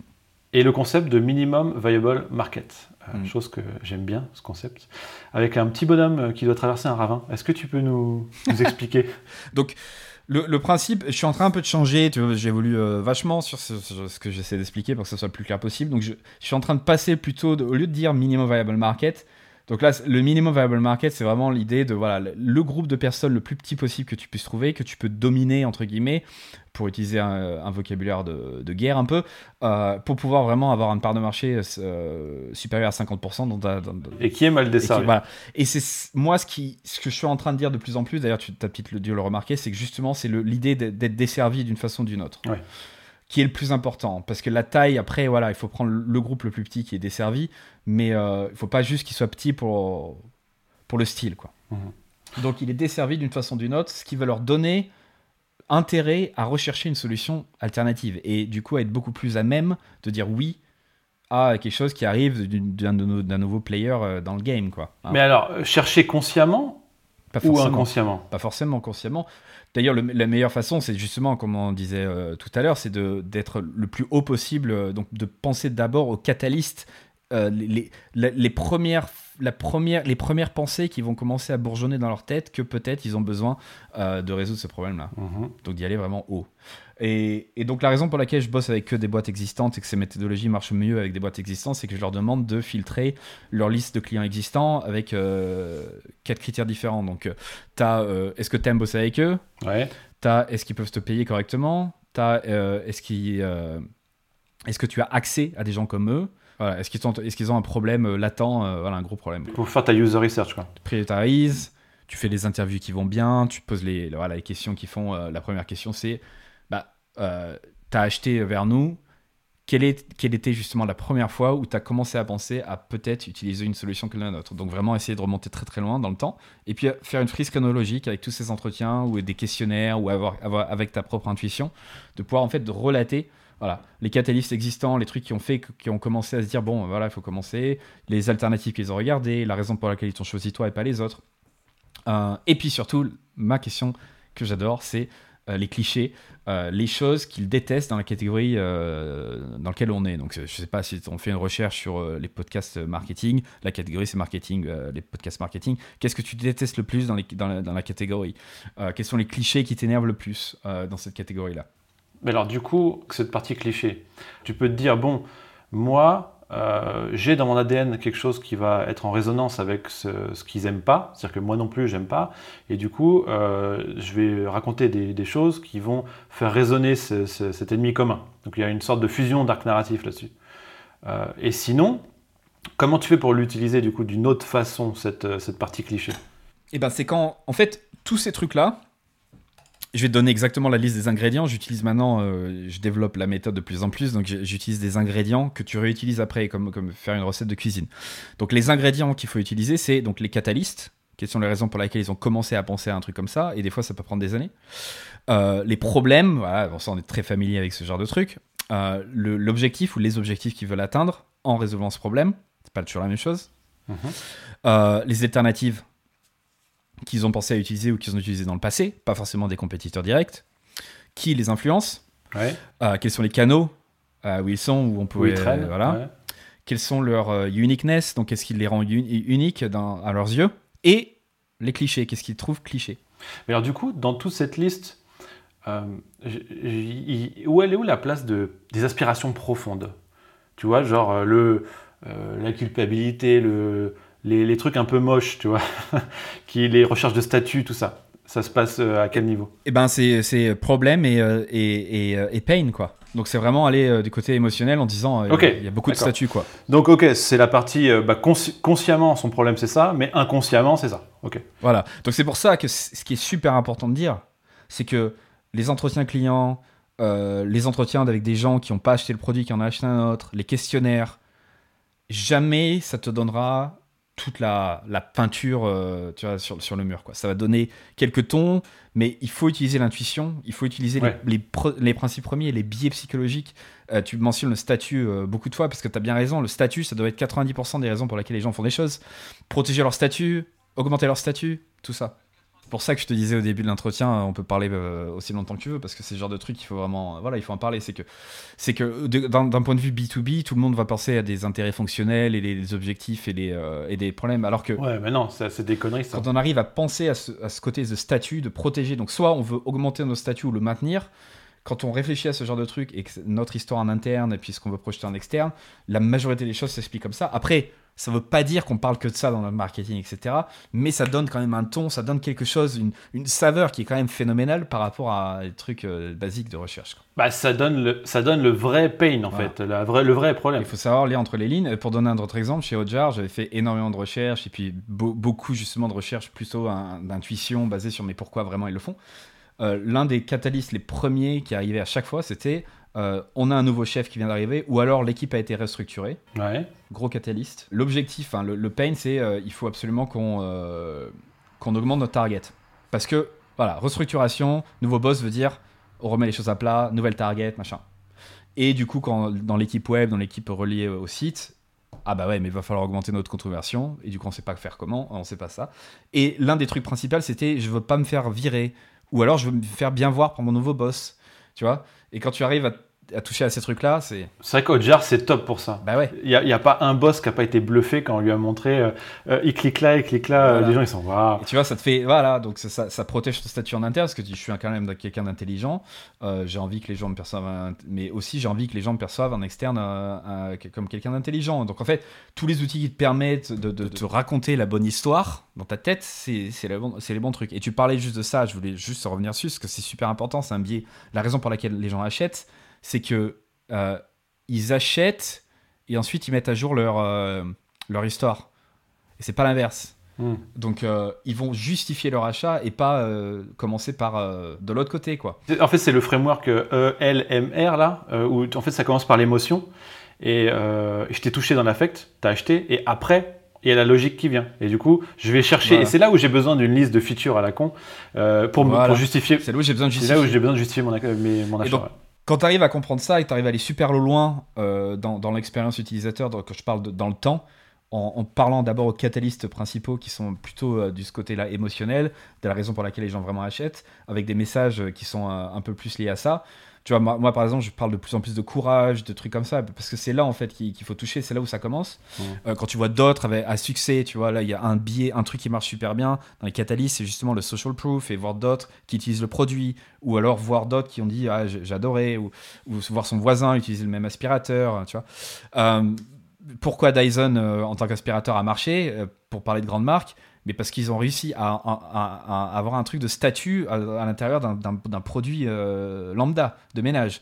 Et en fait, quand un mari, euh, pour aller dans les clichés un peu sexistes, euh, désolé, mais Oui, allons-y, faisons un peu de sexisme. Bon, quand un partenaire va acheter un aspirateur pour Noël à sa femme, elle va le divorcer, sauf si c'est un Dyson. Parce qu'un Dyson, ben non, c'est pas un aspirateur lambda. C'est voilà, il y a du prix, il y a du statut. Je vais le dire à mes copines.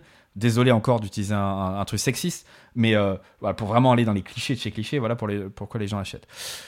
Je vais revenir sur une question que tu as posée avant, parce que je sais on va partir en vrille, sur les clichés, comment ils les utilisent. Oui, Donc on parle de liste d'ingrédients.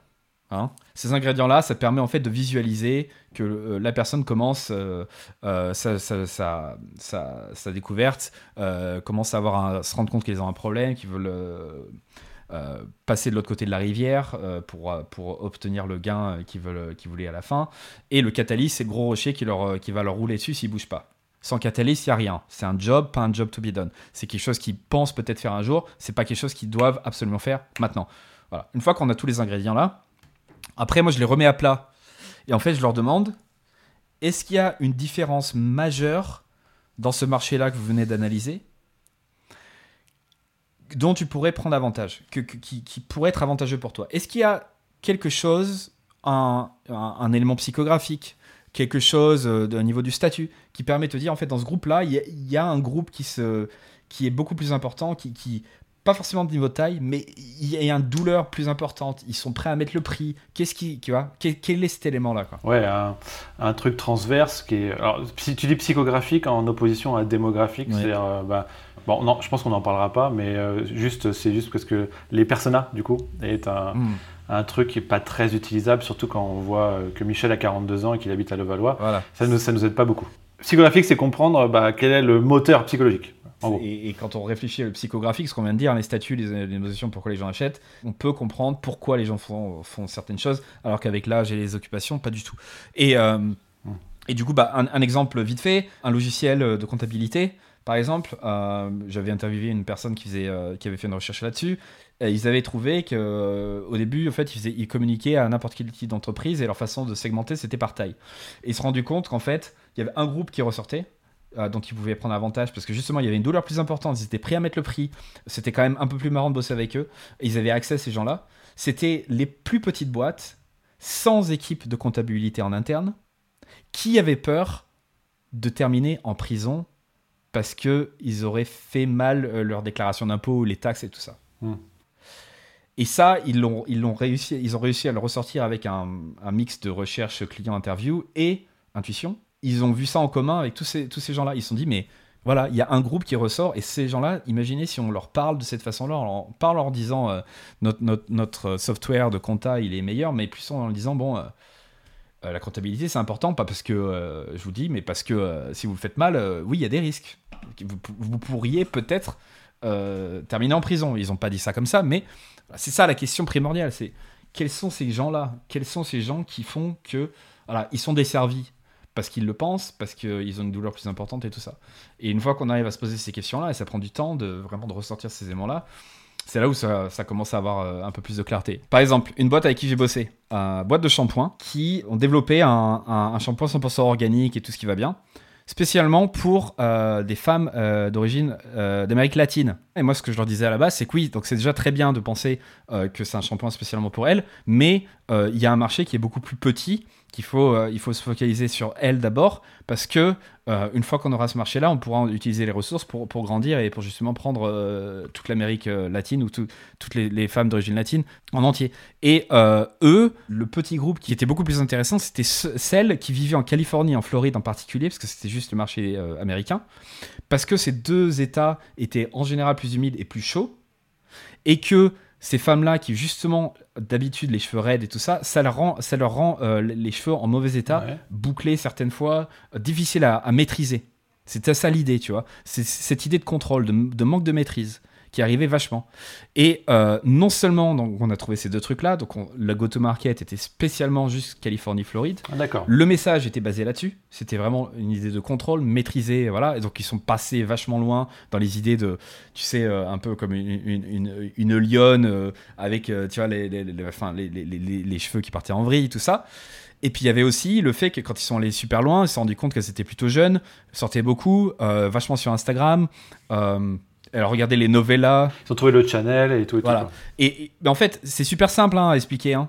Honnêtement, il n'y a rien de, de, de, de- fou. Mais en, en faisant cette, euh, ce- ce- cet exercice euh, mental, en se disant, voilà, quels sont vraiment ceux qui ont vraiment quelque chose à, à, à gagner d'utiliser ce shampoing-là comparé à tous ceux qui, dont ils font confiance beaucoup plus, parce qu'ils ont écouté depuis des années des années?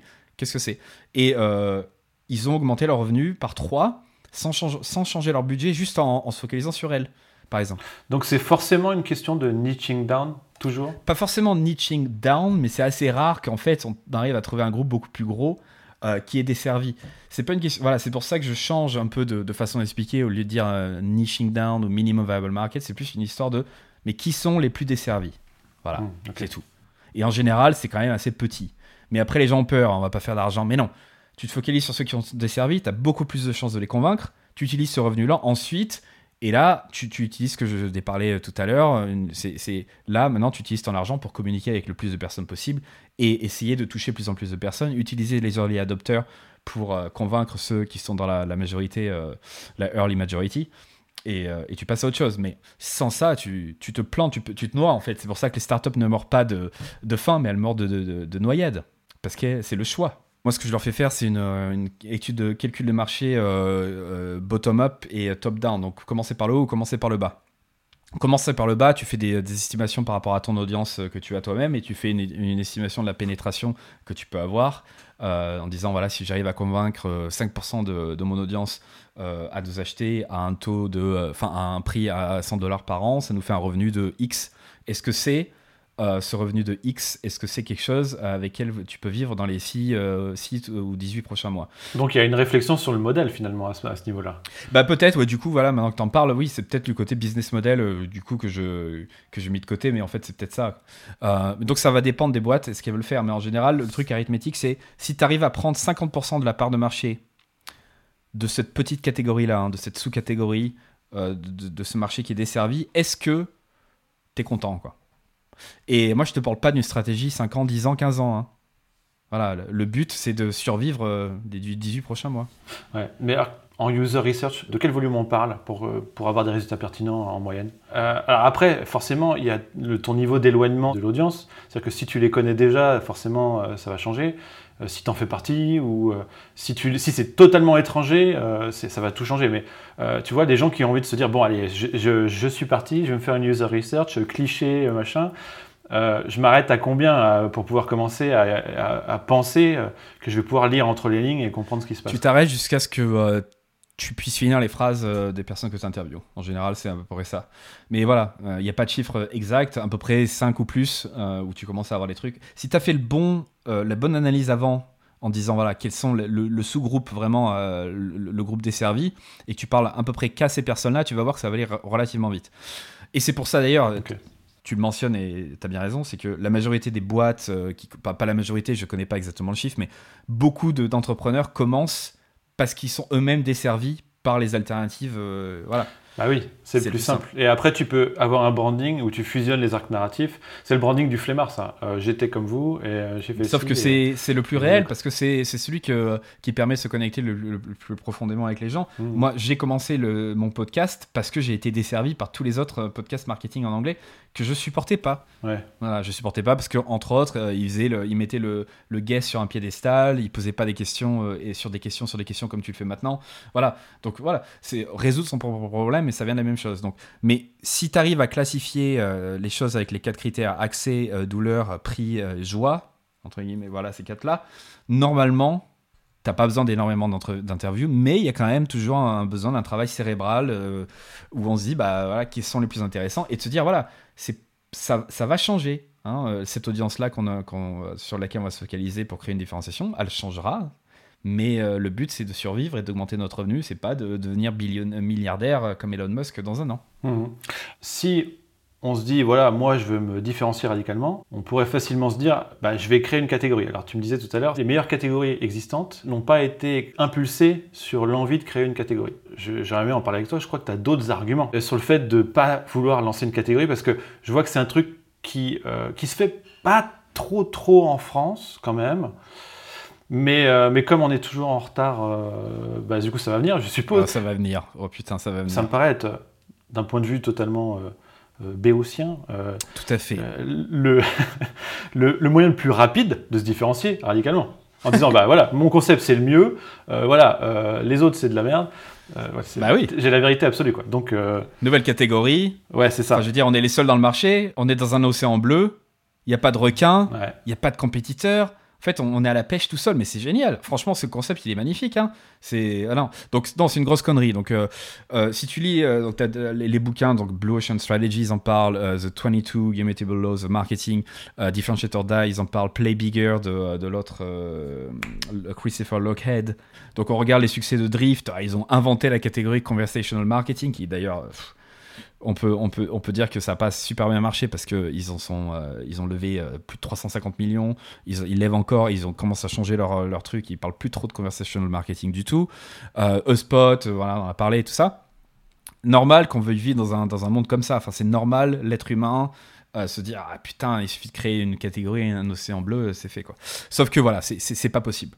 C'est c'est très très très très très très très très très rare. Et surtout, c'est alors surtout pas pour les PME qui nous écoutent, les petites startups, les trucs comme ça, euh, pour plusieurs raisons. Donc la première, c'est que les, les études de cas de création de catégories sont pas des créations de catégories, c'est juste des créations de sous-catégories ou consolidation de sous-catégories. Ça, c'est super important. C'est-à-dire que le cerveau humain a besoin de contraste. Il a besoin de se focaliser sur quelque chose qui existe pour pouvoir le comparer à quelque chose de nouveau.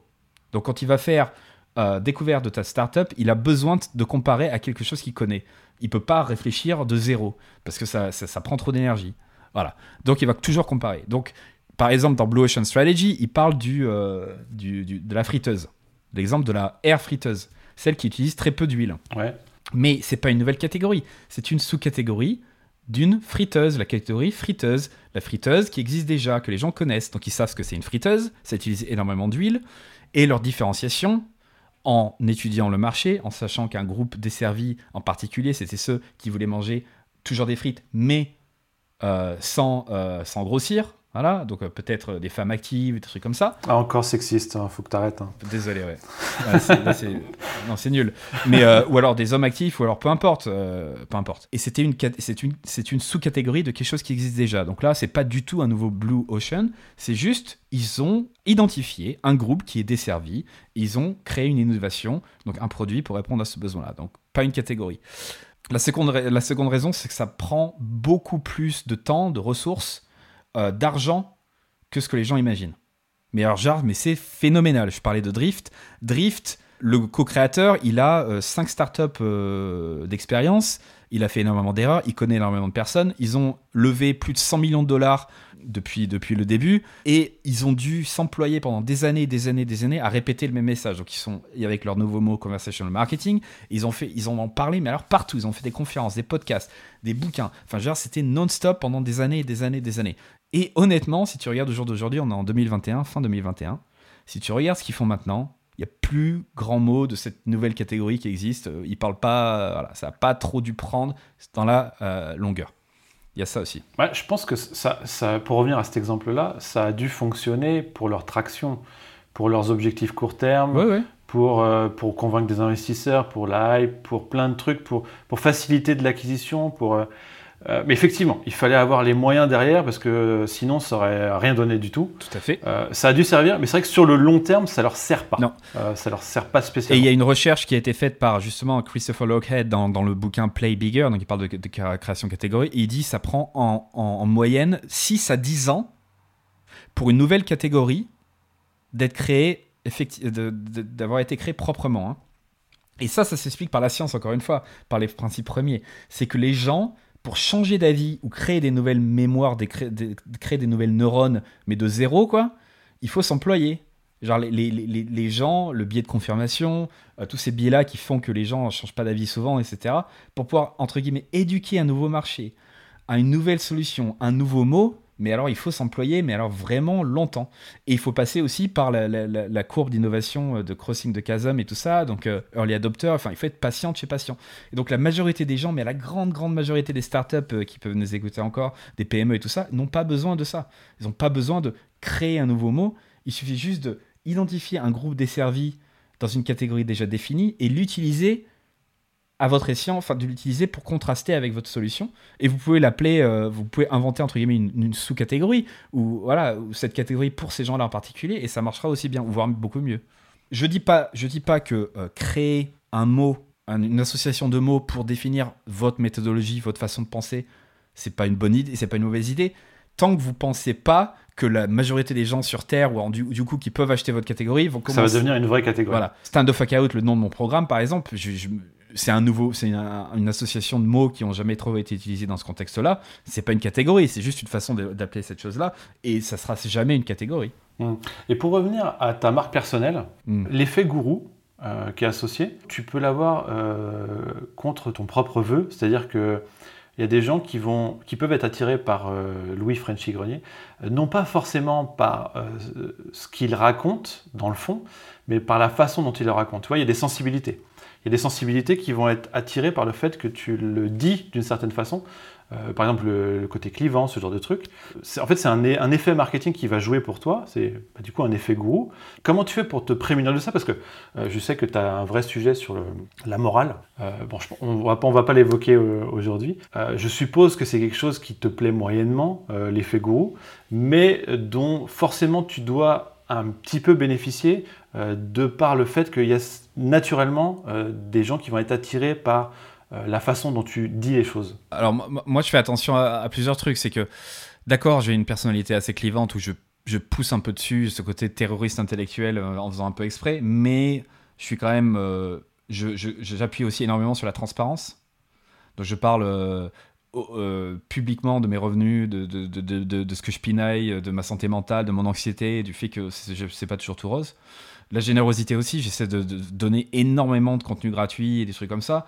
Et en fait, ce que j'espère quand même, c'est que les gens ne se souviennent pas que juste de moi en train de dire euh, que le gros marketing, bon, faudrait peut-être le revoir, ou alors du moins que c'est un peu la même chose que le marketing, on invente la roue.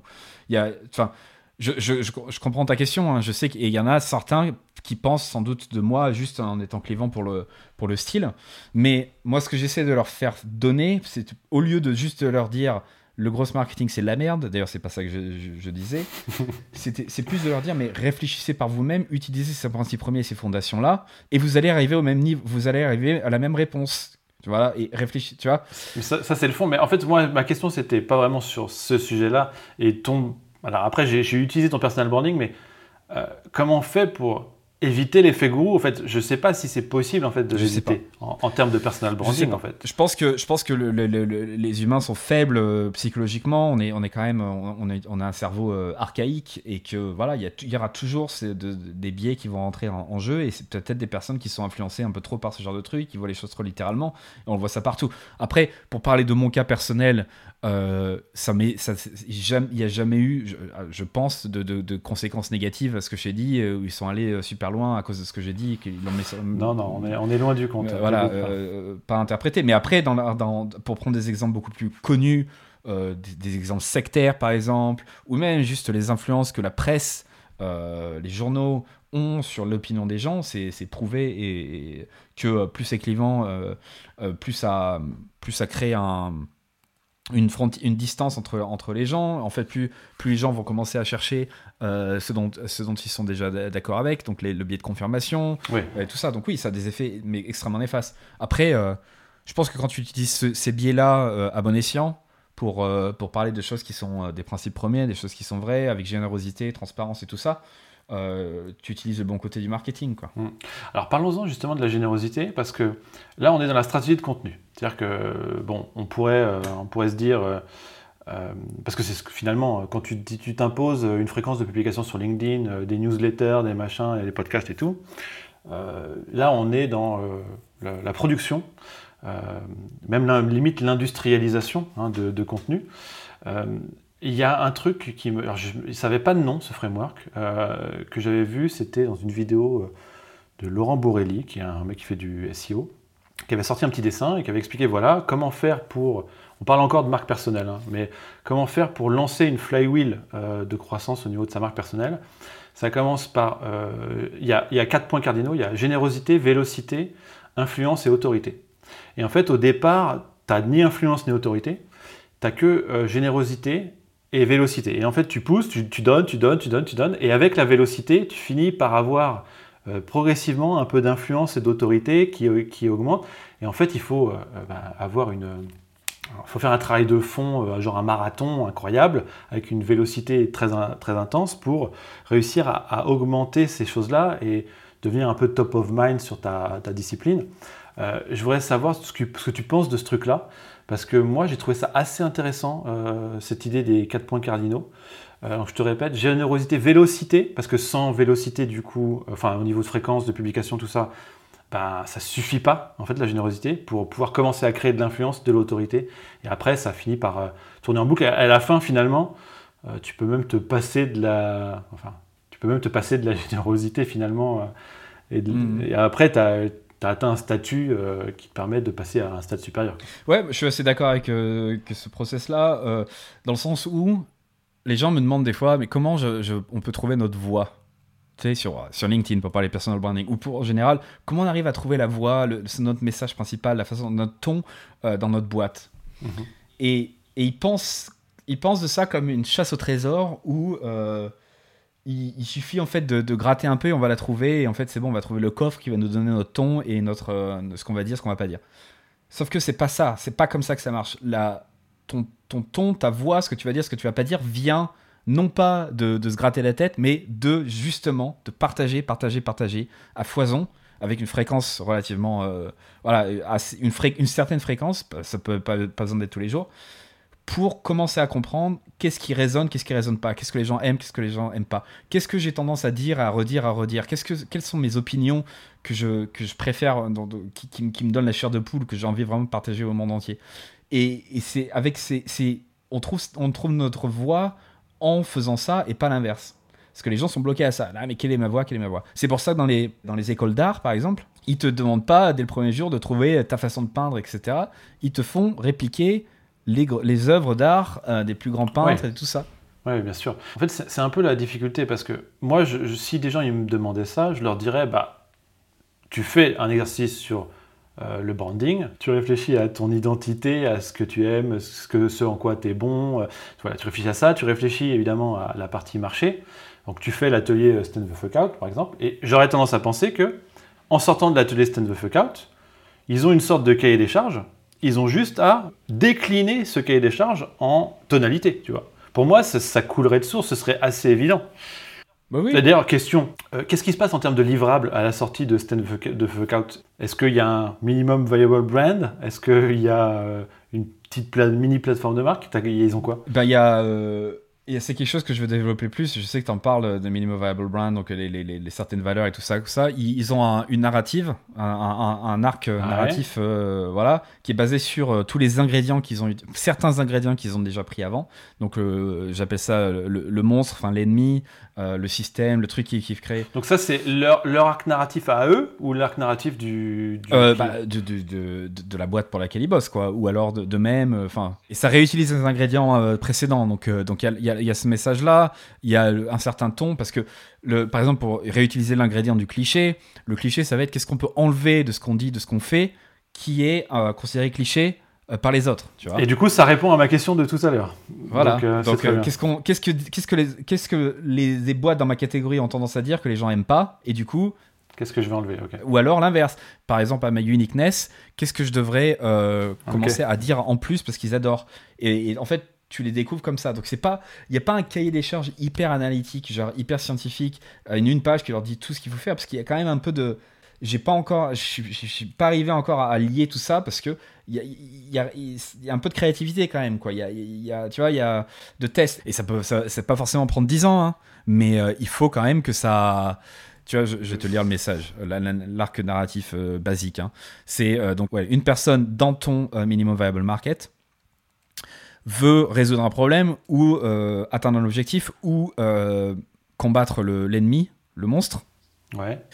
C'est là qu'ils rencontrent ta marque. Ok, d'accord. C'est là où tu leur donnes un plan d'action. Ok, es le guide dans la quête. Euh, je sais que c'est simple pour toi, mais je finis vite fait. Et tu, tu leur dis de faire ça, et c'est ça qui va les aider à, euh, à résoudre leurs problèmes, à, atteindre leur, euh, leur objectif. Et c'est à peu près ça, quoi. Donc tu, tu, gardes les trucs, mais alors super, super simple. Et pareil pour la value propre, donc vraiment pour le genre, euh, ils veulent, la majorité des gens veulent euh, sur la page d'accueil un titre, euh, voilà, comment dire ce qu'ils font. Et c'est vraiment utiliser ces mêmes ingrédients d'une façon, de cette façon-là. Donc c'est genre, tu commences par le, la valeur principale, donc soit le problème principal que tu résous, soit le, l'ennemi que tu combats. Non, le problème principal que tu résous ou l'objectif que, arrives à, que tu leur fais faire, que tu fais atteindre. Tu fais le contraste avec euh, l'ennemi euh, qui, qui, les, euh, fait rester en place. Et ensuite, tu expliques brièvement ce que tu fais. Donc là, tu parles de ta catégorie. Moi, ce dont j'ai peur en général, c'est quand les, les, marques partent en vrille avec des genre 10 valeurs, des, mission statement, vision. Tu ils parlent dans des trucs, mais qui en fait sont nuls à chier. Oui, mais il faut, faut pas les laisser faire ces trucs-là. Parce que sinon, après, tu te retrouves avec une plateforme de marque à 30 000 euros qui vaut pas un clou. Quoi. Qui vaut rien du tout. Et donc, se focaliser sur un truc, moi j'appelle ça, je suis en train, je développe l'idée de plus en plus. Je parle d'idée d'épices, tu vois, ce petit truc que tu mets un peu partout qui, en fait, qui te fait que voilà, c'est trop quelque chose. C'est cet élément qui, pour moi, ça va être trop agressif, trop machin. Et il faut aller vraiment loin, euh, et pas au milieu de la carte, mais vraiment euh, aux frontières. Euh. Oui, c'est ça. En fait, tu es obligé de choisir un camp et jouer la carte à fond, en fait. Tu peux pas, tu peux pas te cacher, en fait. Et c'est surtout que tu as toujours de l'autre côté, ça s'oppose à quoi? Voilà. Il y a un, pote à moi qui a une agence, pas de marque, de, pub en, en, Angleterre, et ils ont créé un truc qu'ils appelaient le Bland Book. Donc, au lieu de dire Brand Book, Bland, ça veut dire mielleux, enfin ça a aucun, ça a aucun goût, ça a le goût de, ça a le goût quoi, tu sais. Et leur euh, leur bland book, c'est les bland guidelines, le bland guidelines, c'est ce qui me fait triper, c'est que c'est mais alors exactement ce que les euh, ce que la majorité des marques font quand tu fais cet exercice comme ça. We are always daft. Donc daft en, en anglais ça veut dire idiot, mais c'est un acronyme. Là c'est D A P H T, dedicated, authentic, passionate, helpful, trusted, tu vois. Et ces adjectifs-là que la majorité des gens vont utiliser, ah non, on est authentique. Mais en fait, exactement comme tu l'as dit, si tu prends le contraire de ça et ça n'a aucun sens, si tu peux dire, est-ce qu'une marque peut-être peut se dire inauthentique? Est-ce qu'une marque peut se dire euh, pas dédié à leurs clients ou pas passionné C'est que c'est pas possible. Donc il faut prendre un adjectif ou une série, une petite série d'adjectifs ou d'épices où tu puisses être le contraire. et que ça ait du sens. Et l'un des trucs les plus importants à faire, franchement, si, si t'écoutes, euh, si t'en es encore là à nous, à nous écouter, je te remercie. L'un des exercices mentaux les plus intéressants à faire, c'est de se poser la question qu'est-ce que les autres, les marques que je- que j'admire, ou les créateurs que j'admire, les artistes que j'admire, qu'est-ce qu'ils ne font pas Qu'est-ce qu'ils ne disent pas? Plutôt que qu'est-ce qu'ils font, qu'est-ce qu'ils qu'est-ce qu'ils disent?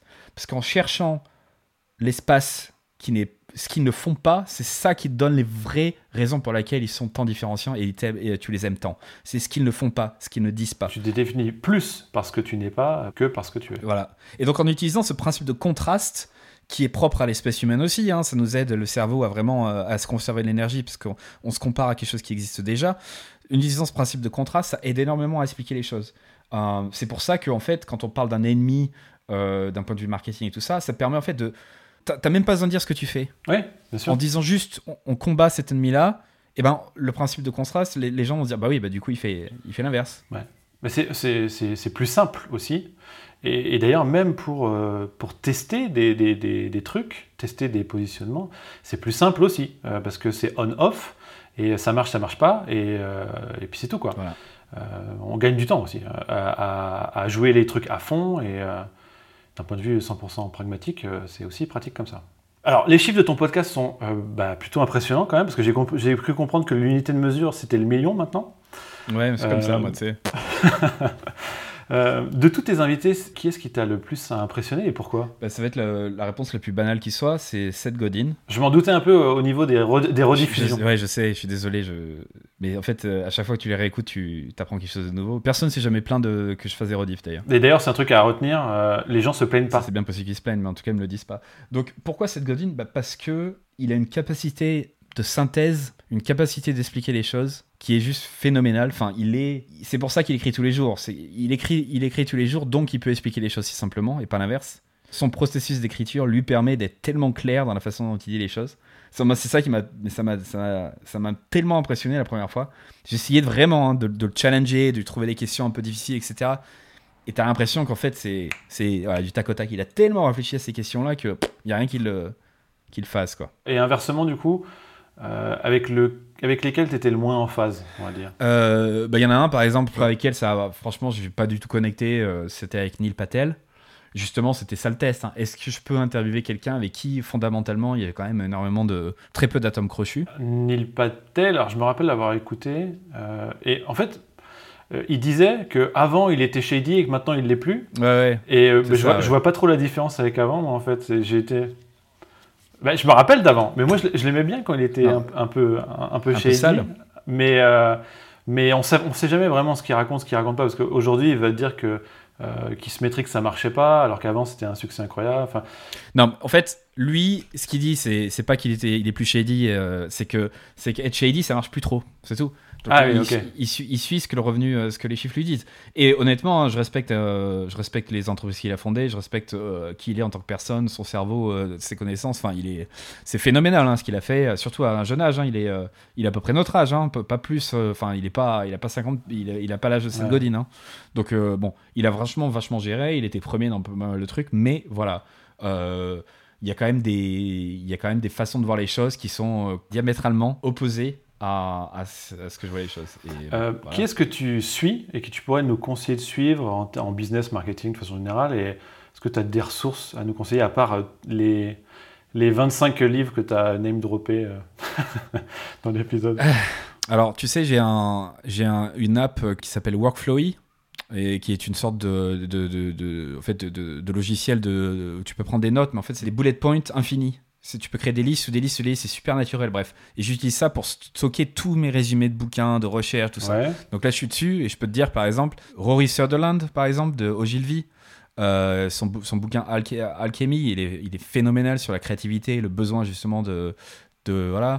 Euh, donc j'avais parlé de Building Dis- Distinctive Brand Assets de Janie Romaniuk, qui est la collègue de Brian Sharp. Donc tout ce qu'ils écrivent, Ouais. c'est assez phénoménal parce que c'est justement, c'est pas de la, des opinions, c'est de la vraie recherche.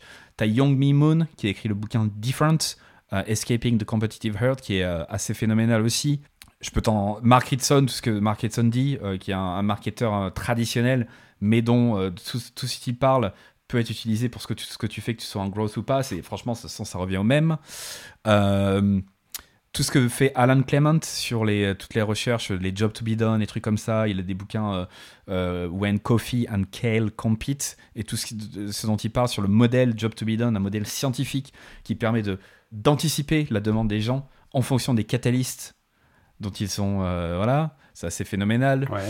bon, tout ce qu'a écrit Seth Godin, Richard Shotton, qui est un behavioral psychologist, donc psychologie du comportement anglais, qui a écrit euh, The Choice Factory avec pas mal de recherches. Euh, bon, bref, je vais m'arrêter là là-dessus.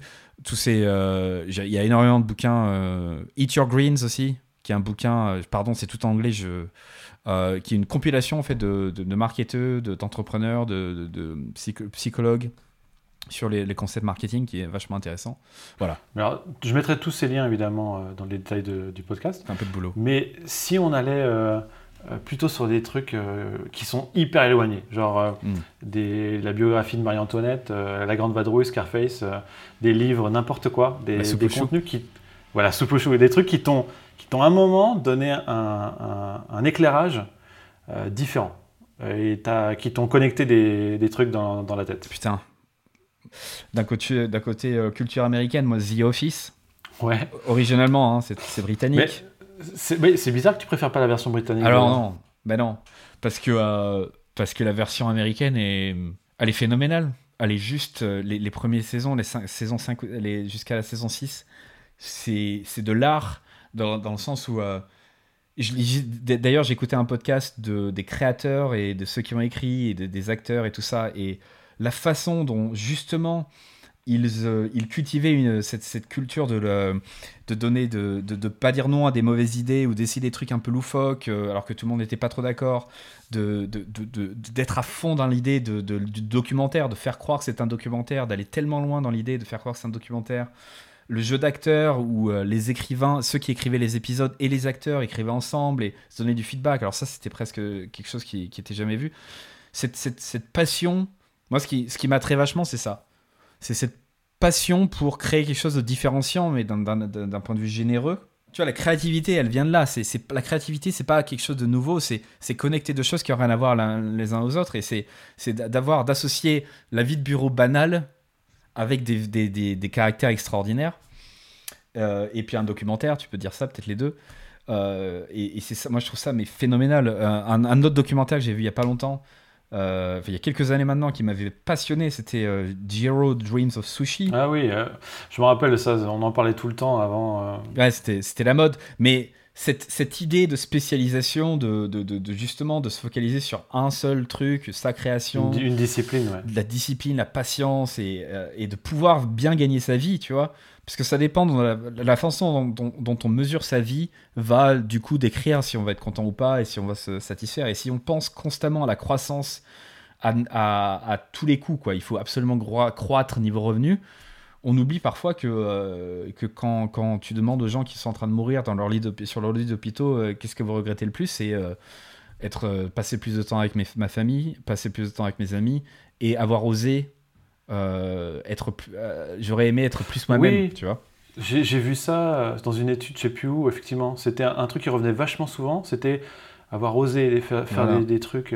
Et ça, je le dis souvent aux, ceux qui participent au programme parce que c'est justement ça, c'est que c'est que tu en as besoin, quoi. physiologiquement, tu en as besoin de faire ce genre de trucs. Et donc, j'arrive à, voilà, j'essaie, je, le fais pas aussi bien que je, que je, devrais. Et regarder des exemples qui sont qui n'ont rien à voir avec notre, euh, notre truc, mais je pense que l'art, la créativité, tous ces domaines-là sont, sont, hyper connexes avec ce qu'on fait au jour le jour, quoi. Bah, pour moi, c'est exactement les mêmes mécaniques. En fait, quand tu veux faire grossir quelque chose, on en revient à la terminologie euh, growth, mais quand tu veux faire grossir quelque chose, de toute façon, c'est tout le temps les mêmes mécaniques euh, qui rentrent en jeu. Et c'est valable pour même, tu, tu, veux faire grossir tu as, une petite passion pour les timbres, euh, tu veux euh, euh, réunir les gens dans le monde qui s'intéressent à, la même chose que toi, tu veux monter un parti politique.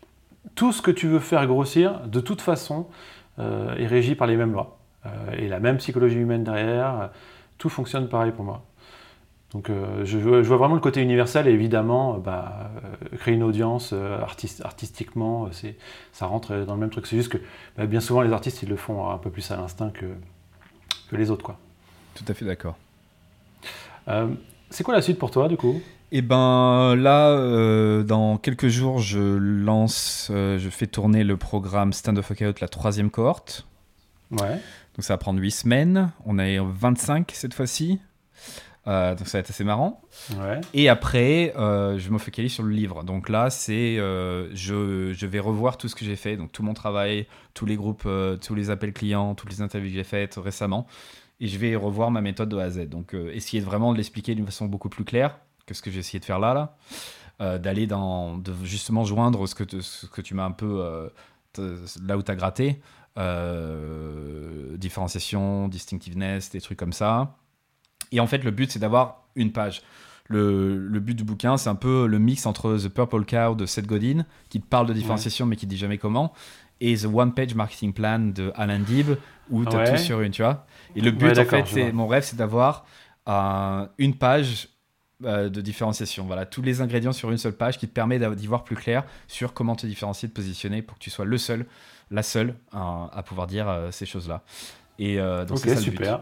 D'avoir le bouquin en septembre normalement. Une, une fusion qui serait très euh, pratico-pratique, euh, qui serait plutôt cool parce que c'est vrai que les, les- les ressources qui parlent de branding, elles sont un peu genre. euh, c'est des merdes toi quoi. C'est Ouais, ouais. euh, so créatif quoi, tu vois. Qu'est-ce que t'attends? Bon, et ben merci beaucoup Louis d'avoir accepté cette invitation, d'avoir papoté avec moi pendant très longtemps. C'était très très intéressant. Je suis vraiment très content de cette interview. Et puis bah, euh, on te souhaite évidemment euh, beaucoup de réussite pour la suite. Et donc euh, bah, ceux qui sont encore là, eh ben, suivez Louis et likez ses posts quand vous les voyez passer. Voilà. Bah, merci beaucoup. et juste te dire un truc, voilà, si tu les si écoutes encore, parce que je sais pas combien de, de- de montage tu vas faire, mais si tu les écoutes encore à la fin de cette interview, si tu m'envoies un email à louis@everyonehatesmarketers.com ou tu vas sur mon site pour trouver mon email, je t'envoie un t-shirt gratuit. Wow. Euh, donc voilà, si tu as entendu ça, euh, pour voir euh, pour voir qui sont les, les vrais. Ok, très bien. Et ben super Louis, merci beaucoup. Et puis bah, à très bientôt alors. Bah, merci à toi.